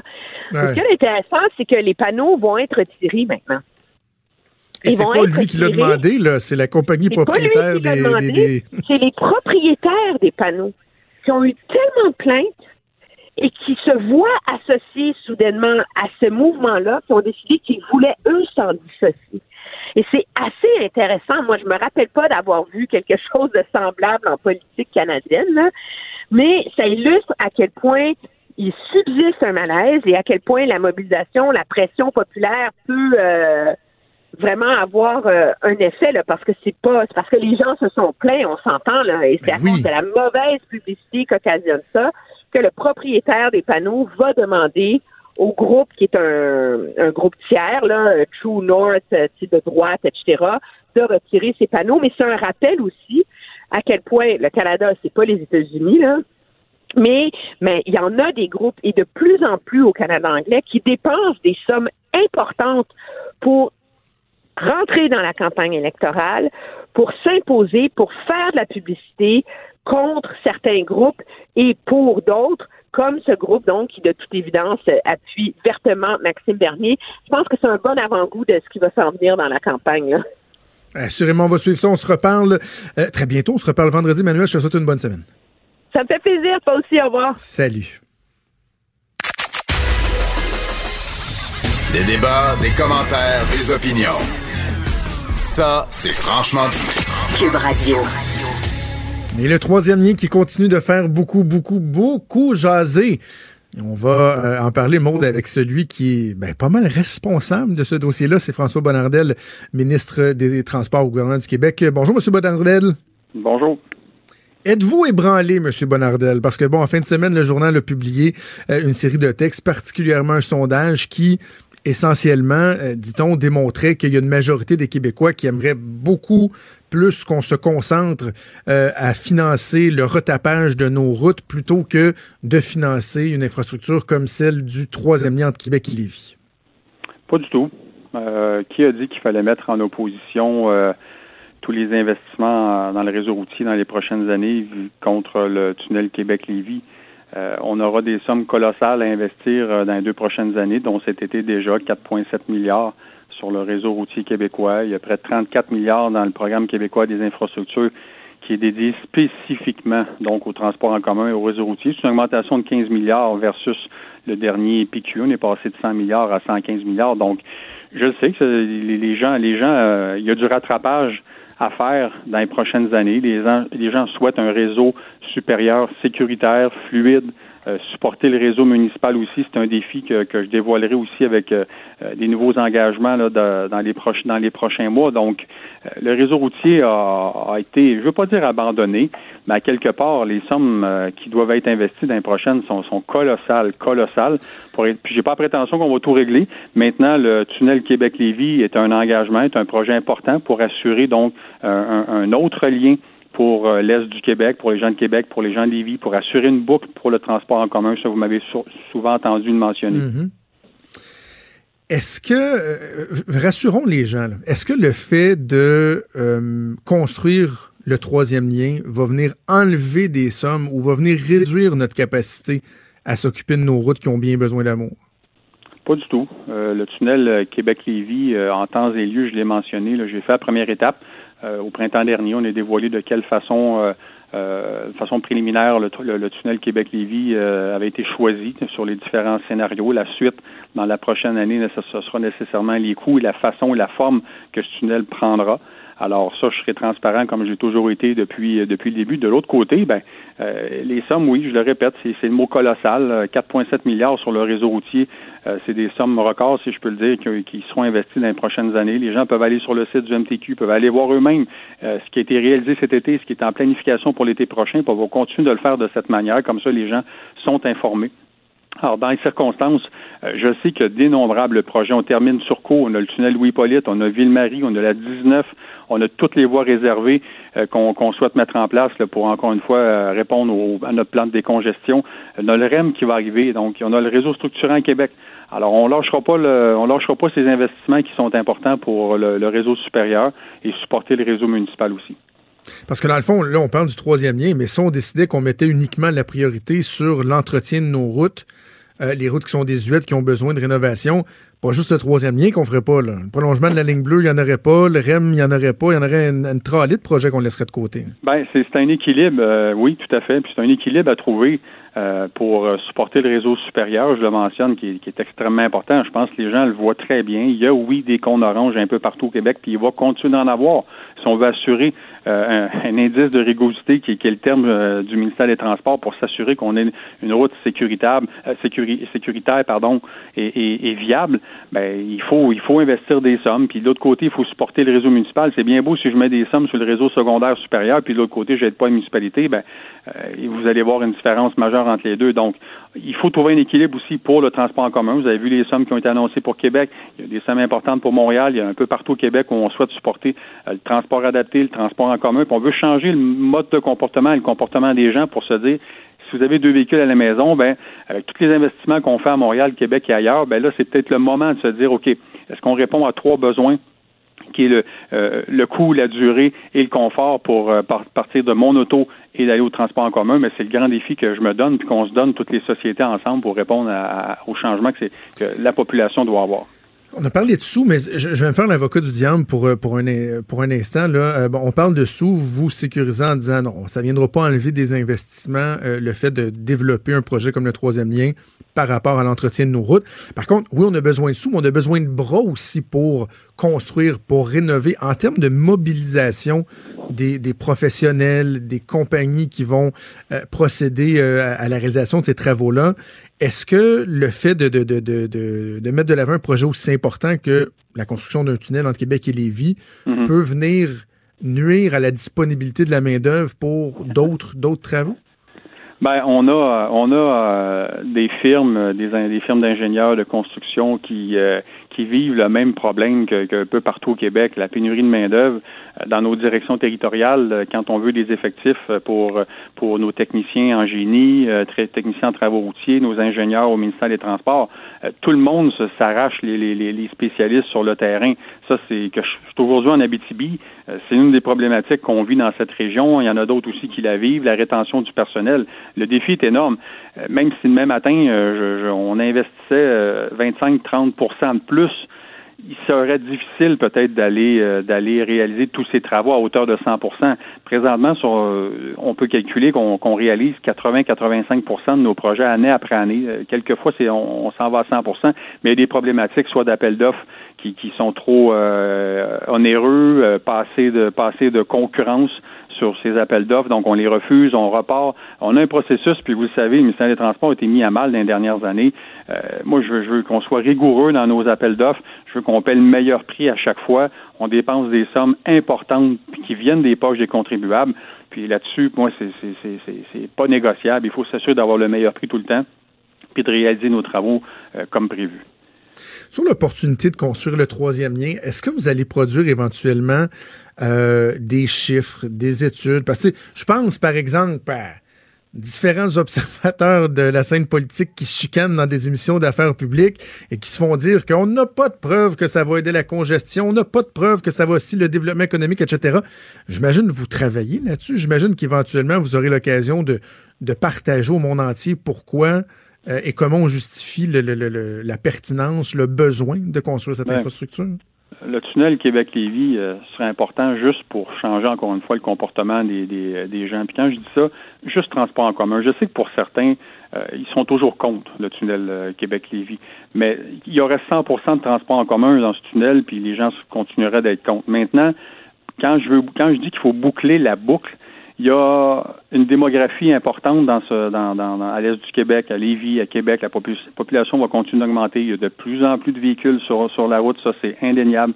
Puis changer ce comportement, mais c'est de dire aussi, aussi quand le réseau structurant sera terminé, quand le tunnel sera terminé, ben voici les options que vous avez à partir de maintenant pour laisser peut-être votre deuxième véhicule à la maison.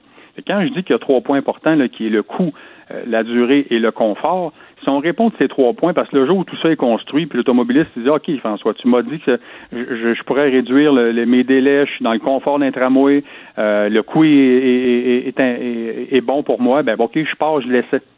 On n'a pas le droit d'échouer. Euh, je le disais ce matin sur à d'autres entrevues, ce réseau structurant ce, tunnel Québec-Lévis qui va répondre à un besoin important, euh, désengorger aussi le réseau routier comme on le connaît. C'est pas vrai qu'à Québec, euh, quand on regarde euh, tout ce qui, qui, qui, qui, y a comme trafic depuis les. Moi, je suis à Québec depuis 2007.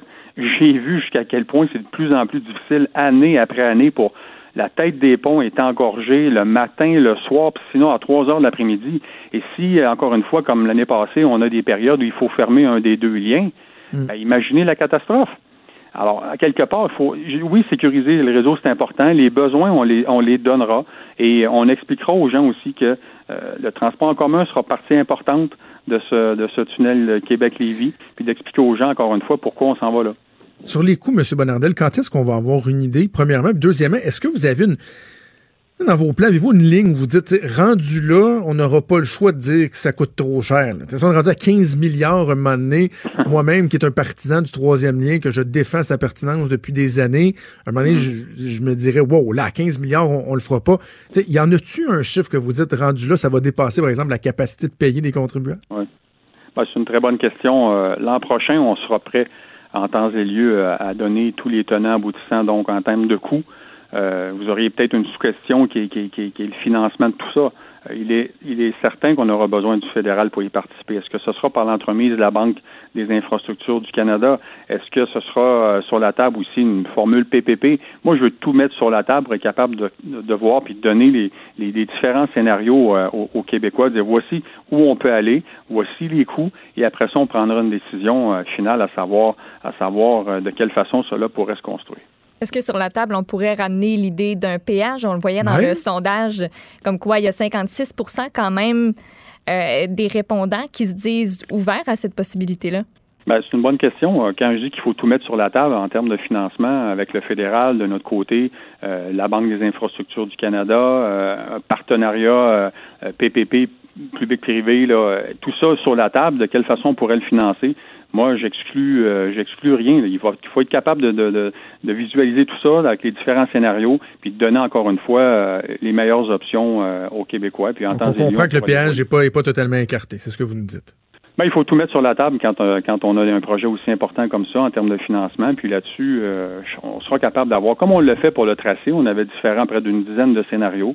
Ben, je ferai la même chose pour ce qui est pour le financement de, de, de, ce projet extrêmement important pour, pour l'Est du Québec.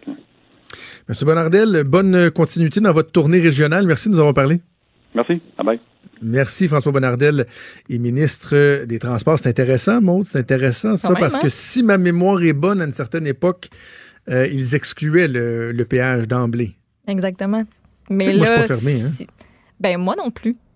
Puis si les gens sont pour ça, ceux qui veulent le prendre, pour- pourquoi pas dans le fond? Ben, on a construit le pont de la 25 euh, de cette façon-là entre Montréal euh, et Laval. Moi, je pense régulièrement sur le pont de 20 la, la 25 quand je vais dans ma famille. Même si je reste à Québec, j'ai mon transpondeur. Ben j'ai mon transpondeur qui fait que, que, que ça, ça me coûte moins cher. Puis, t'acceptes que tu vas économiser. Excuse-moi, ce sera pas beau le mot que je vais dire, là, mais t'acceptes que tu vas économiser un shitload de trafic, mais que ça va te coûter euh, une couple de dizaines de piastres par mois. Et je pense qu'il y a bien des gens qui sont prêts à, à- à faire ça. là. Oui, puis ceux que ça leur tente pas de, de payer, moi, ça me tente pas. Je sais que j'ai des alternatives. Je sais que ça va peut-être me prendre plus de temps. Je vérifie avant. Mais souvent, je le prends pas. Je, je, je Je l'ai pas, mon exemple, transpondeur, OK? puis ça me tente pas non plus. La 20, euh, pour les gens qui sont peut-être moins familiers avec Québec, là, le pont euh, du côté de Lévis là, sortirait à l'est, route l'Allemand. C'est exactement là que je reste. Ben, regarde, vois-tu, tu serais touché directement par ça. Puis, tu sais, moi, je viens de, de Bois-Châtel. Mes parents restent encore là. Puis, tu sais, si j'étais. ben, C'est ça, c'est exactement dans le coin où ça va, euh, ça va, ça va déboucher euh, du côté de, de Québec. Ben, si j'étais encore dans ce coin-là, ben oui, je le prendrais pour aller, euh, pour aller sur la rive sud. C'est Ben certain. oui, parce que si je t'invitais chez nous, tu serais, Ben, tu serais à 12 km versus pas loin de 60 km en faisant le tour. Le double du temps et plus, là. Et là, toi, tu aurais le choix. Si à un moment donné, je t'invite à, venir prendre euh, un verre chez nous, euh, tu pourrais dire, ben, vu que je le fais juste une fois, il n'y a pas de trafic, je vais faire le grand tour, je ne vais pas payer le, péage. Ou tu pourrais le payer à la pièce. Ou quelqu'un comme moi qui l'utiliserait tous les jours pourrait décider d'avoir un transpondeur puis de le payer. Mais aussi de donner le choix. Tu sais, je vais- juste pour ça, donc le situer, le route l'Allemand, c'est la dernière sortie de Lévis. On est pratiquement rendu à Beaumont. On s'en va vers l'est du Québec. Et la semaine dernière, il y a eu quatre jours consécutifs, Maude, où à partir de 2h30 de l'après-midi, pas 4, 5, 6 heures, le trafic pour mener jusqu'au pont, aux deux ponts, allait pratiquement jusqu'à la route l'Allemand. Et ça, quand c'est ça, c'est un Christi de bordel. Ouais. Ça veut dire que tu en as pour 30-40 minutes juste à te rendre au pont. Tu n'es même pas traversé. Que personne me fasse à croire qu'il n'y a pas une masse importante, même une masse critique de gens qui, ayant ce choix-là, décideraient de faire le tour, de passer par le pont pour se rendre, que ce soit dans Limoilou, dans Beauport, même après ça, couper dans le centre-ville puis se rendre à Sainte-Foy, c'est sûr qu'il y en aurait. Puis qu'on me dise pas, oh, mais le développement, il est à les gens sont à l'ouest, les ponts sont à l'ouest. Non, mais c'est sûr, le développement, s'est fait à l'ouest, les ponts sont là. Et malgré tout, il y a de plus en plus de développement qui se fait dans l'est euh, de Québec. Moi, par exemple, je reste dans un nouveau quartier. Il y en a d'autres, des nouveaux quartiers. Et non, l'étalement urbain et le développement, ce n'est pas le diable en personne. Ça peut être même quelque chose de favorable, par exemple, que pour une région comme la Chaudière-Appalaches, qui a besoin de développement, qui a besoin de dynamisme économique. C'est pas vrai qu'il faut démoniser ces perspectives-là. Et surtout, surtout, c'est pas vrai que ce tunnel-là ne serait pas utilisé. Oui, il faut poser des questions. Oui, il faut s'assurer que les données publiques sont euh, bien utilisées. Pourquoi pas même le péage? Moi, je suis loin d'être fermé à ça. Mais arrêtons de penser que ce projet-là euh, est, est- est fou braque. C'est sûr, quelqu'un qui reste dans le centre-ville de Québec puis qui sort pas de chez eux, c'est fou. Mais le projet a un appui massif dans la région. On n'a pas fini d'en parler. Je répète, on n'a pas fini d'en parler. Non. Bref, on a eu l'occasion de poser nos questions euh, au ministre des Transports, François Bonnardel. Bougez pas. Il est franc et nuancé. Jonathan Trudeau. La politique lui coule dans les veines. Vous écoutez Franchement dit. On fait un petit peu de nouvelles euh, ensemble, Maude. Juste avant, je te disais euh, dans l'ouverture de l'émission que Ouais. conciliation, euh, travail, famille oblige. J'avais ma progéniture avec moi euh, aujourd'hui au travail. Puis là, j'ai la moitié de ma progéniture, la plus jeune, qui commence à trouver ça long euh, à être dans la salle à côté. Fait qu'elle est en studio avec moi. Je lui ai dit qu'elle avait pas le droit de parler, mais je vais lui laisser dire un petit bonjour. Tu veux-tu dire bonjour, Alexia? Allô, Salut! Comment ça va, Alexia? ça va bien? T'aimes-tu ça être à la radio avec papa? Oui. C'est quoi le nom de l'émission de papa, sais-tu? Non. Avant, c'était quoi? Jonathan Trudeau le midi. Ouais, mais là, c'est franchement dit. Avec Maude Boutet. Dis ça, franchement dit, avec Jonathan Trudeau et Maude Boutet? Dis ça, franchement dit, avec Jonathan Trudeau et Maude Boutet. non, Non? Ah, t'es gêné? non, C'est nouveau, Je te ça. l'ai fait dire. Tu pourrais-tu être gêné à la maison? non. OK, le papa puis Maude, ils vont travailler, OK? Oui. Bye! Voilà. C'est fait. On va dire qu'elle a fait de la radio une fois Les présentations. Maude, euh, il y a une histoire dans, dans la presse plus qui fait beaucoup réagir et qui, et qui frappe l'imaginaire. Encore une fois, ça tourne autour de la DPJ. On ramène souvent les questions de, de DPJ, mais là, on mélange DPJ, euh, cannabis, serre, accréditation du gouvernement. C'est bizarre comme histoire, là. Oui, juste le titre. La DPJ retire trois enfants d'une serre de cannabis approuvée par Santé Canada. Donc, la DPJ qui a dû prendre en charge durant les derniers mois trois enfants qui vivaient dans une, scène, dans une serre de cannabis intérieure. Santé Canada avait délivré des permis de production de marijuana à des fins médicales pour cet L'endroit avait pourtant fait l'objet d'une perquisition aussi par les policiers après un incendie qui a été déclaré en 2017. Donc, on remonte pour l'événement où on a trouvé les trois enfants au 7 mars dernier. Euh, les policiers qui ont été appelés sur place pour maîtriser un chien agressif dans le nord de la ville ont découvert une serre de cannabis qui contenait environ 2400 plants dans un quartier résidentiel de Montréal. Euh, ça se trouvait, cette plantation-là, donc dans un immeuble commercial où les personnes qui l'exploitaient avaient aménagé cuisine, salon et chambre pour les trois enfants. Une fois à l'intérieur, on dit que les agents ont constaté une forte odeur de cannabis, évidemment. Le toit de l'édifice coulait aussi. Il y avait des débris au sol. Bref, l'endroit était insalubre. Les agents ont constaté qu'il y avait trois enfants en pyjama et deux autres dames sur les lieux. Ben, Quelle ne fut pas leur surprise, ça j'en suis assurée. Donc la DPG a retiré les trois enfants de la garde de leur mère parce qu'on a jugé l'endroit dangereux pour la santé et la sécurité de ces enfants-là. Euh, ben oui, on se demande même pas pourquoi. Euh, donc il y a un rapport de police qui a été consulté aussi par la presse qui indiquait que quatre personnes possédaient des permis valides de production de cannabis à des fins médicales personnelles. Ça leur a été accordé par Santé Canada pour cette adresse-là. Ces permis leur permettaient de faire pousser un total de 930 plants de cannabis dans l'immeuble. On en a retrouvé 2400. Les permis étaient valides jusqu'à la fin de juillet 2019, ont été accordés même s'il y avait un incendie qui avait éclaté dans le panneau électrique de l'édifice en janvier 2017. Et tout ce que ça pose, cette question-là, c'est la délivrance des permis de production à des fins, de, à des fins médicales personnelles. Euh, Est-ce qu'il y a assez d'inspections préalables avant qu'on les donne? Ben oui. Ils sont valides pour une durée maximale d'un an, mais après ça, est-ce qu'on fait le travail de voir? Est-ce qu'on est qu'on prolonge ce permis-là? Donc, euh, tout ça fait, euh, fait énormément, euh, énormément jaser aujourd'hui. OK. Est-ce qu'on sait, Maude, s'il y avait euh, déjà euh, un historique avec la DPJ? Est-ce que ces enfants-là avaient déjà été retirés de leur milieu? C'est une première intervention? Est-ce qu'on a ces informations-là? On n'a pas, euh, on pas beaucoup d'informations, en fait, parce que la DPJ n'a même pas voulu confirmer ni infirmer ouais. euh, cet événement-là. On dit afin de protéger l'identité des enfants. Hey, DPJ, tes appels, tu dis euh, est-ce que ça va bien? Ils vont dire malheureusement, je peux pas vous confirmer ça. Je, demande juste ouais. si ça va bien. Non, je peux, vous, vous, euh, non, ça serait vous donner de l'information si je vous demande si ça va. Franchement, c'est tellement ridicule. Ça, et d'ailleurs, c'est- un des, des points sur lesquels il faut absolument se pencher dans le cadre de la fameuse commission Laurent. là. L'opacité à la DPJ, oui, le respect, euh, le contrôle des informations, la confidentialité, mais en même temps de se cacher toujours, de se terrer derrière ce principe-là pour ne jamais répondre à quoi que ce soit. Bref, j'aurais aimé ça le savoir parce que je serais prêt à me porter à la défense de la DPJ en ce sens que s'il n'y avait pas de dossier, si ces parents-là n'étaient pas fichés, ben, la DPJ ne pouvait pas deviner que euh, les enfants vivaient dans, dans, dans, dans, dans- dans une serre de potes. Là. Par contre, l'autre question que tu soulevais, celle euh, de, de, de l'émission de permis de certification, là, il y a des de bonnes questions à poser. là. comment se fait-il que ces gens-là pouvaient opérer de, de la sorte? Euh, il y avait déjà eu, tu l'as dit, incendie, etc. Euh, il y avait peut-être des signaux là, Puis veux-tu que j'en remette dû aussi? guider les gens. Oui, vas-y donc. Ben, j'ai envie de dire oui, mais ouais, les, ouais, les ouais, gens qui sont impliqués dans ce dossier-là, donc les personnes qui faisaient pousser euh, la marijuana, ont dit que ces personnes-là étaient impliquées dans la production de cannabis depuis au moins 2011 en plus.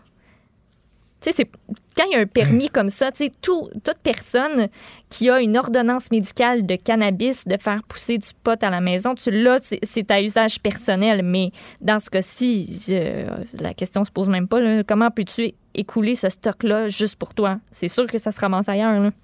Ça n'a aucun bon sens. Aucun bon sens.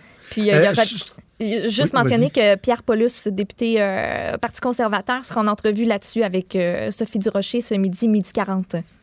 OK. Avant d'aller à la pause, quelque chose de, de, de, plus cute, nostalgique. Musique Plus, c'est euh, c'est officiellement mort et enterré, c'est c'est ce que je comprends? Officiellement, ça a disparu en catimini ce matin depuis 4h59 du matin. Musique Plus n'est plus le groupe V-Média qui avait annoncé euh, sa disparition, en fait son intention de mettre un terme à Musique Plus en février dernier. Ça a été fondé en 1986, le 2 septembre, Musique Plus, puis on a vu passer du monde, là, puis des bonnes entrevues. Euh, on a pu découvrir, par exemple, Véronique Cloutier passée par là, Sonia Benezra, Claude Rajotte, on a Mathieu Marcotte, Valérie Roberts, Ben oui. Isabelle Paul Desjardins, Sarrazin. Virginie Coussa, Geneviève Borne, tu sais, nomme-les d'ailleurs, Geneviève Toi, t'es Borne. trop jeune pour avoir connu Paul Sarrazin. Hein? Ouais, moi, je suis plus de la génération Mathieu Marcotte, Isabelle Desjardins, Valérie Roberts. Hey, je tripais ouais. le plus sur commande, là. Ça, c'était le fun.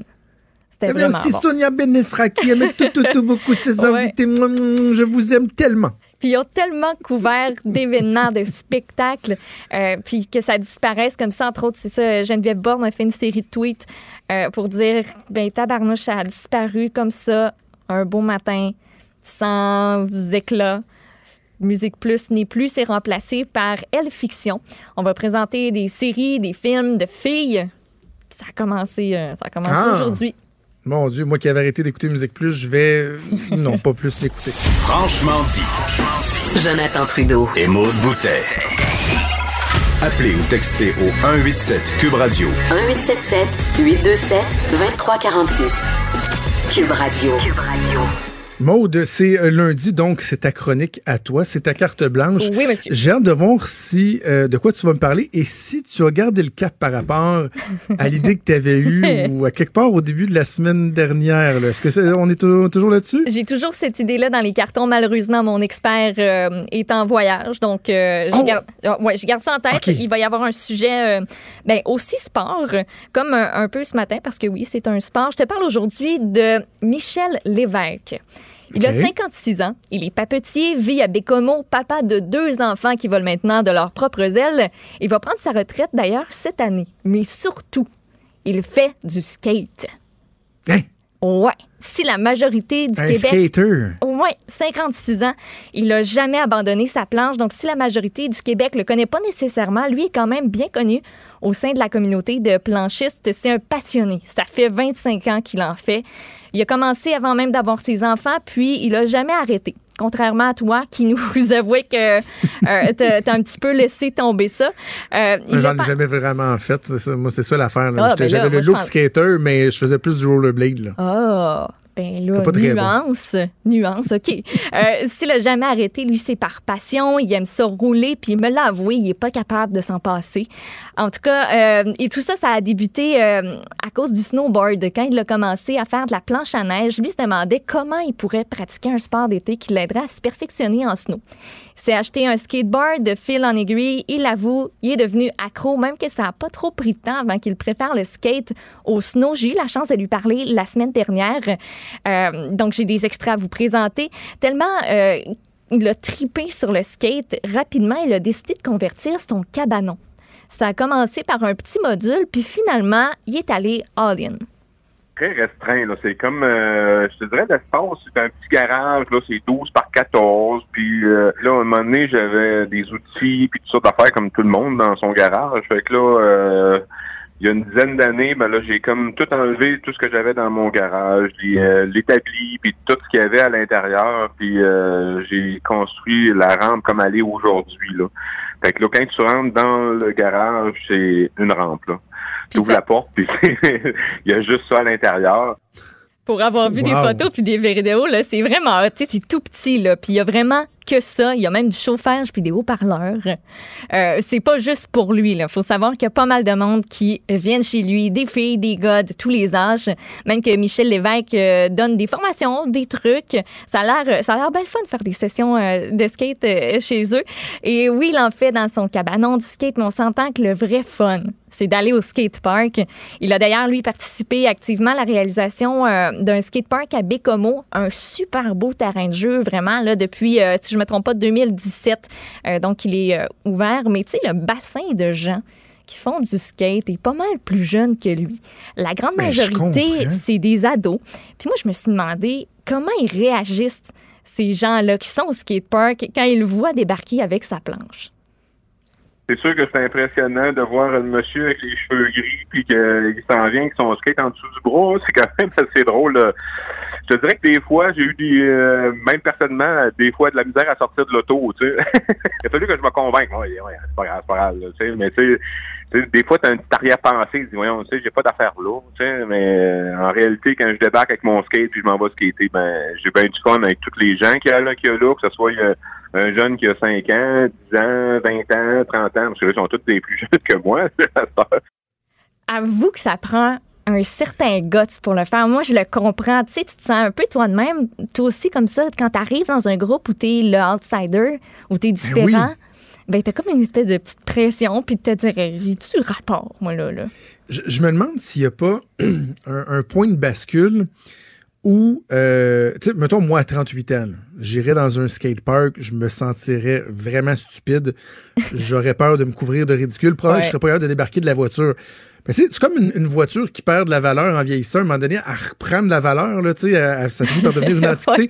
Tu sais, y a-tu un âge où finalement tu, tu deviens conscient que le monde ne pourra pas faire autrement que de trouver ça cool de te voir arriver là, là? Ben, Hey, j'imagine. 56 ans arrivant en skateboard, skateboard dans un skatepark, il me semble, tu le sais que les gens vont dire, hey, papy, t'es vraiment cool. Ben, tu sais, c'est pour moi, c'est exactement pour ça que j'ai fait ma chronique sur lui aujourd'hui. Je me suis dit, hey, wow, c'est donc ben hot. Puis, tu sais, lui, tu parlais de te planter, la peur de ça. Lui, là, s'en fout, là. Mais même des vidéos sur Instagram, sur Facebook où il se plante, puis dire, et mon Dieu, cela, c'était une méchante débarque. D'ailleurs, je vais vous en parler tantôt de, de cet aspect-là, l'aspect physique, parce qu'à 56 ans, ben, on n'a plus euh, le même corps qu'un qu'un adolescent, n'a plus la même forme physique.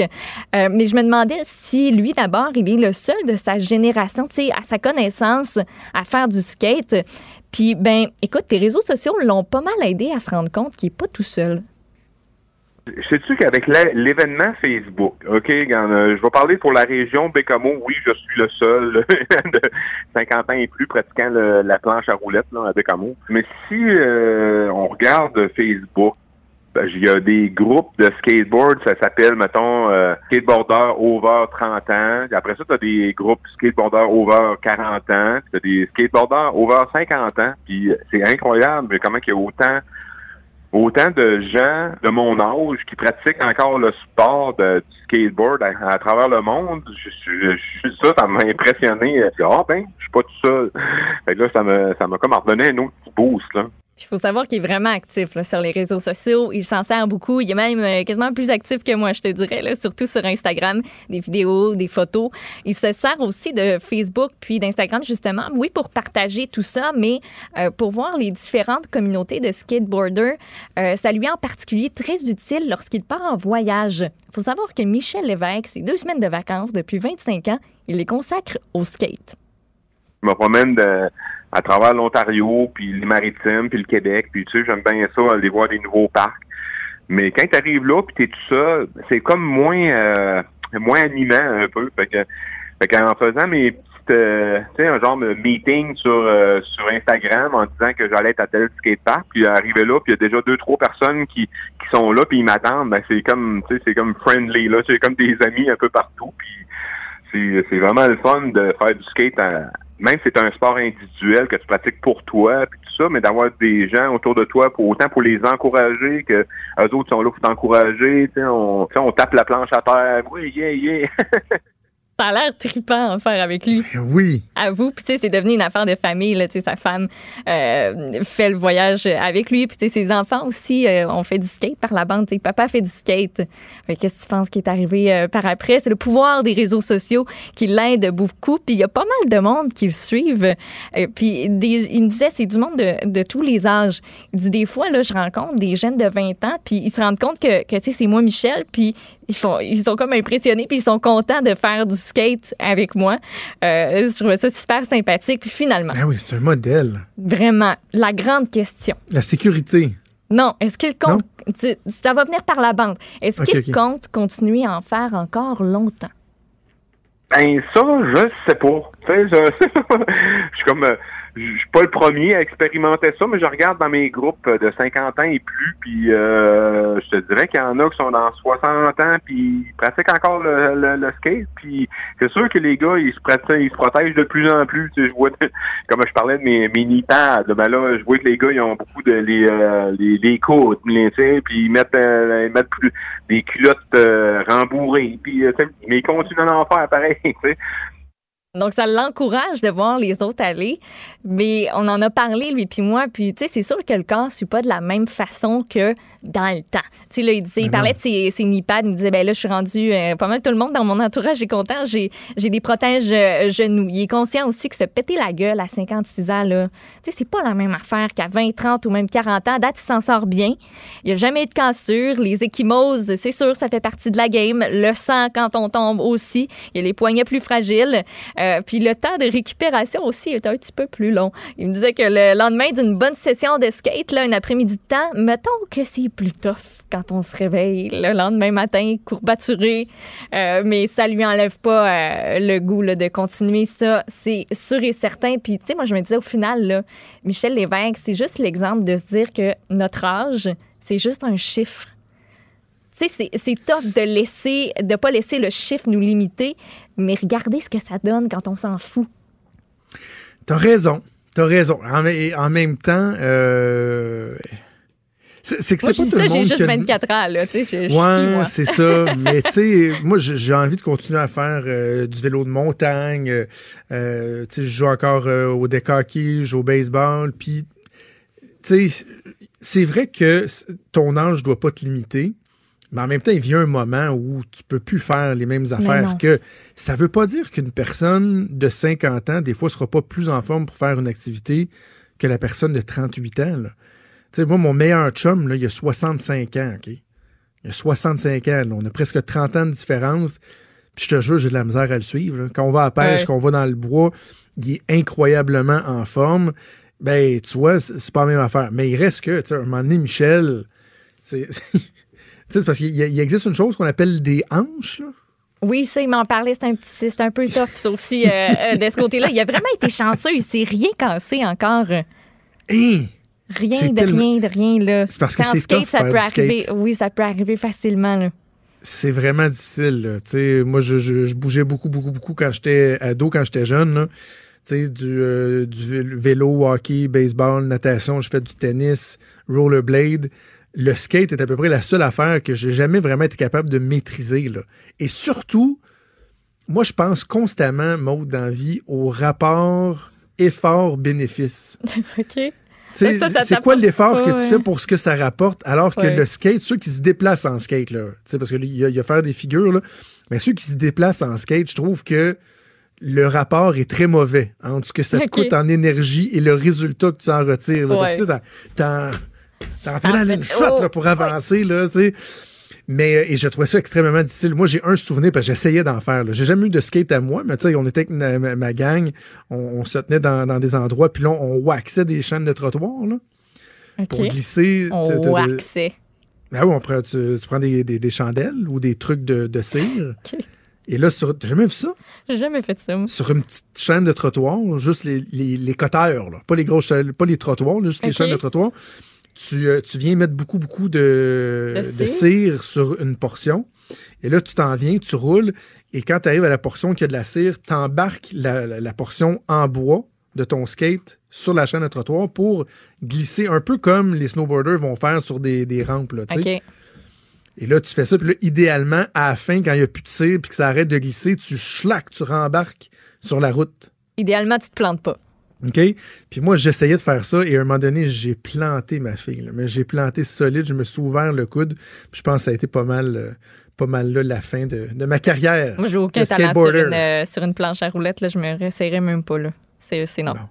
Je suis trop consciente ben, du risque.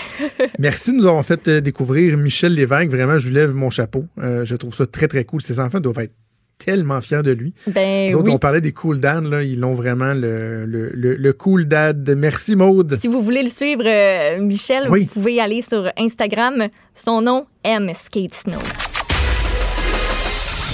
Des débats, des commentaires, des opinions.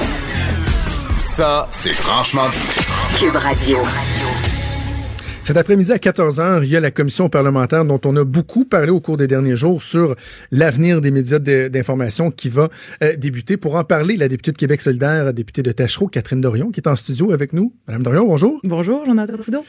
Euh, Madame Dorion, on a peu de temps, fait que je veux qu'on aille directement droit au but. Cette commission-là, euh, qu'est-ce qu'elle peut apporter? Moi, il y, a un élément qui m'a chicoté la semaine dernière, c'est que tentant de se défendre de leur inaction, le ministre Fitzgibbon, la ministre Roy, on dit oui, oui, on travaille sur un plan, on travaille sur un plan, on travaille sur un plan. Et là, soudainement, on a une commission parlementaire. Est-ce qu'on peut vraiment changer de quoi avec cette commission-là? Est-ce qu'on a l'impression que les dés sont pipés? Qu'est-ce qui peut être fait? Bien, la commission parlementaire, hein, ça fait depuis le début de cette euh, ça fait depuis qu'on était que chez lui, là, dans le fond, qu'elle est lancé, qu'on dit, bon, ben, on va, on va en faire une. Fait que là, ça, ce qui est le fun, c'est que tu peux vraiment avoir le son de cloche de tous ceux qui travaillent dans les médias aujourd'hui. Moi, j'ai hâte de leur demander, puis tu sais, il y en a de toutes les sortes, là. T'as des journaux locaux, Mhm. des radios locales, t'as des, puis des plus gros médias, comme on connaît, là, la presse, euh, le devoir, et des, euh, des experts aussi, des médias, des modèles de financement qui ont marché ou pas marché jusqu'à maintenant. Ça, c'est intéressant. Faut savoir comment les gens du milieu vivent ça. Sauf que, puis là, ça, c'est l'affaire que je trouve bien plate, c'est que là, sont pognés pour chercher du financement, le gouvernement. Parce que la crise des médias, c'est une crise du financement des médias. C'est pas une crise que personne s'intéresse aux médias. Les lecteurs, certains journaux en ont de plus en plus. Il y a des, il y a des gens qui continuent de s'intéresser, puis on a absolument besoin de nos journalistes au Québec. L'affaire, c'est qu'il n'y a plus d'argent. Puis là, on le répète depuis une semaine ou deux, c'est parce que Google, Facebook, euh, Apple, tout ça sont arrivés au Québec, font des centaines de millions en revenus chez nous. Puis On dit depuis une semaine ou deux, mais ça fait longtemps qu'on le sait. ça fait ah ouais ouais puis moi j'en parlais je posais des questions à la ministre là-dessus puis euh, tu sais s'il y avait le, le gouvernement avait pas l'air d'y avoir pensé il avait pas l'air de s'être dit bon qu'est-ce qu'on fait avec ça? C'était juste moi je trouvais ça déjà bizarre qu'il n'y ait pas de rien qu'on puisse saisir qui a l'air solide dans, dans les réponses du gouvernement mais l'affaire qui est bien plate avec la commission mais moi j'ai bien hâte d'entendre tout le monde comme je disais mais j'ai demandé quand on a décidé quel va être le mandat de cette commission-là. Moi, j'ai dit il faut absolument qu'on s'attaque à ça, au GAFAM, au Google, Facebook, tout ça. faut qu'on se demande, puisque c'est une crise du financement, on a besoin d'argent. On veut pas que ça vienne des poches de la, de la classe moyenne québécoise, encore une fois. Faut que ce, ce modèle-là survive. Pourquoi ce modèle-là est en difficulté? À cause des grosses compagnies de la Silicon Valley qui payent pas d'impôts chez nous. Donc, faut absolument qu'on aille des experts de l'imposition à ces grosses compagnies-là qui viennent nous parler, nous expliquer comment ça peut se faire, nous dire comment ça s'est fait en France, euh, même des représentants de ces compagnies-là qui viennent expliquer. Bon, tu sais, euh, moi, j'aurais beaucoup aimé ça parce que c'est là qu'on est rendu. Faut aller chercher de l'argent là où il est parti. Pas encore dans les poches des contribuables québécois. J'écoutais votre point de presse ce matin. Il y a un aspect que j'ai vraiment apprécié. Vous parliez de, de lucidité, de réalisme. En ce sens que c'est pas vrai que Facebook, les gens vont arrêter d'y aller sur Facebook. Ben c'est pas vrai que les jeunes, on va réussir à les rejoindre via les médias traditionnels. Donc, c'est pas de dire il faut arrêter tout ça, mais de voir comment, avec un modèle qui est en évolution, qui est en plein Exact. changement, Exact. comment on peut réussir à permettre à nos à médias nos de survivre. travailleurs, puis à nos travailleurs de travailler. Ce qui est important, c'est tous les journalistes, tous les recherchistes, tous les gens sur le terrain, les, les analystes qui vont, qui eux fournissent ce dont on a réellement besoin pour avoir une conversation collective de qualité. tu sais. Après, euh, comment, sous quel modèle, les grands groupes de presse n'ont pas tellement bien servi de journalisme dans les dernières décennies, tu sais, puis la concentration de la presse, puis c'est un des modèles qui existe. Mais on n'est pas obligé de continuer. Dans, on peut en profiter de cette crise des médias-là pour dire qu'est-ce qui est le meilleur modèle pour qu'on ait une bonne information. Est-ce qu'il y en existe des modèles Puis, euh, desquels on peut s'inspirer? Euh, oui, il y en a euh, des modèles coopératifs. Évidemment, en journalisme, là, la crise médiatique est, de part- est partout en même temps. Fait que tout le monde en ce moment est en train de chercher des modèles. Puis euh, le modèle de, moi j'aime beaucoup, puis c'est même les employés de- du milieu des médias qui, qui sont en train d'en parler ensemble en ce moment. Euh, modèle d'une coopérative de travailleurs où oui, tu peux avoir des investisseurs privés, mais où finalement c'est les travailleurs eux-mêmes qui vont avoir le contrôle sur comment comment ils se structurent pour pouvoir donner de l'information. Puis pour revenir tantôt à Facebook, Oui. vous disiez euh, faut pas être irréaliste, mais je suis vraiment d'accord. Puis c'est pas juste que c'est inévitable la, la révolution numérique puis qu'elle est déjà très très très avancée. C'est que les gens qui connaissent mal le dossier, ils se mélangent, ils pensent, ils voient Facebook comme un média. Ils disent ah ben là, faut pas euh, lisez les journaux, allez pas sur Facebook. Ça c'est se tromper complètement parce que tous les médias sont sur Facebook maintenant. Ils sont tous là. Euh, tantôt, peut-être que quelqu'un va publier l'entrevue qu'on est en train de faire en ce moment sur Facebook. Puis pourtant, on, bon, Et c'est pas parce que je vais le faire ou vous allez le faire qu'on on est insensible à ce qui se passe dans les Pas médias. du tout. Non, non. Puis Facebook, c'est pas un média, c'est une plateforme. Comme le papier imprimé, les journaux est imprimé, était une plateforme sur lesquelles mettre l'information. Facebook est une plateforme sur laquelle mettre l'information. Là, on, on pourrait se questionner sur oui, mais Facebook, euh, tu sais, euh, comme autrefois les manias du papier. Là, mais là, la question c'est pas ça, c'est comment nos médias vont survivre, comment nos journalistes vont pouvoir continuer à travailler. On a besoin d'argent qui a été siphonné aux États-Unis puis ça paye pas d'impôts. Fait que c'est la sais, c'est, vers là qu'il faut aller. Puis bon, j'espère qu'on va, en tout cas, si je vois que le gouvernement se pose ces questions-là, moi, j'ai bien hâte de voir s'il va oser se tenir debout devant les géants du web. Là, c'est vraiment une question de, d'oser le faire. Parce qu'en terminant, est-ce qu'on s'entend que le gouvernement devait intervenir? Moi, je pense qu'il il a bien fait de le faire. Il aurait pu intervenir avant puis essayer d'arriver avec une solution globale plus rapidement. Il devait intervenir, mais au long cours, faut pas que ce soit au gouvernement non plus de financer euh, les médias, la vitalité de, de- de l'information régionale, alors que, comme vous le dites, il y a moyen d'aller chercher de l'argent là où elle est perdue. Oui, c'est ça. Mais bon, peut-être que ça passerait par une imposition. Fait que ça, l'argent de Google, Facebook, mettons, ils font des centaines de millions ici, on impose leur chef d'affaires comme ils font en France, comme ils font en Nouvelle-Zélande. Oui, c'est ça. Mais, Mais que le gouvernement serve de courroie de transmission, exact, si on veut. Exact. Puis qu'il y ait toutes sortes de mesures pour être sûr que ce soit indépendant, puis que le gouvernement ait jamais rien à dire aux journalistes sur qu'est-ce qui est publié, puis qu'est-ce qui est pas publié. Puis ce qui serait extraordinaire, c'est que si cet argent-là s'en va vers les travailleurs du journalisme, puis dont certains sont organisés en coop pour éviter que ça appartienne tout à la même personne, tu sais, euh, ce qui peut être intéressant, c'est que là, on peut avoir une indépendance encore plus grande parce qu'on est libéré de la nécessité de faire du profit. Tu sais, la dictature du clic dont plein de journalistes parlent, Mm. c'est pas nécessairement bon non plus pour la qualité de l'information. Ça commence à 14 heures. Malheureusement, on n'a plus le temps, mais on aurait pu en parler euh, davantage. Puis, vous savez quoi? Je vais vous réinviter. On en parlera, puis on parlera de troisième lien aussi. Avec Euh, plaisir, mon sujet. on est capable de discuter d'échanger sans chicaner. Oui, oui, ben oui. On l'a déjà fait, on continuera à le faire. Catherine Dorion, députée de Tachereau, merci. Cube Radio.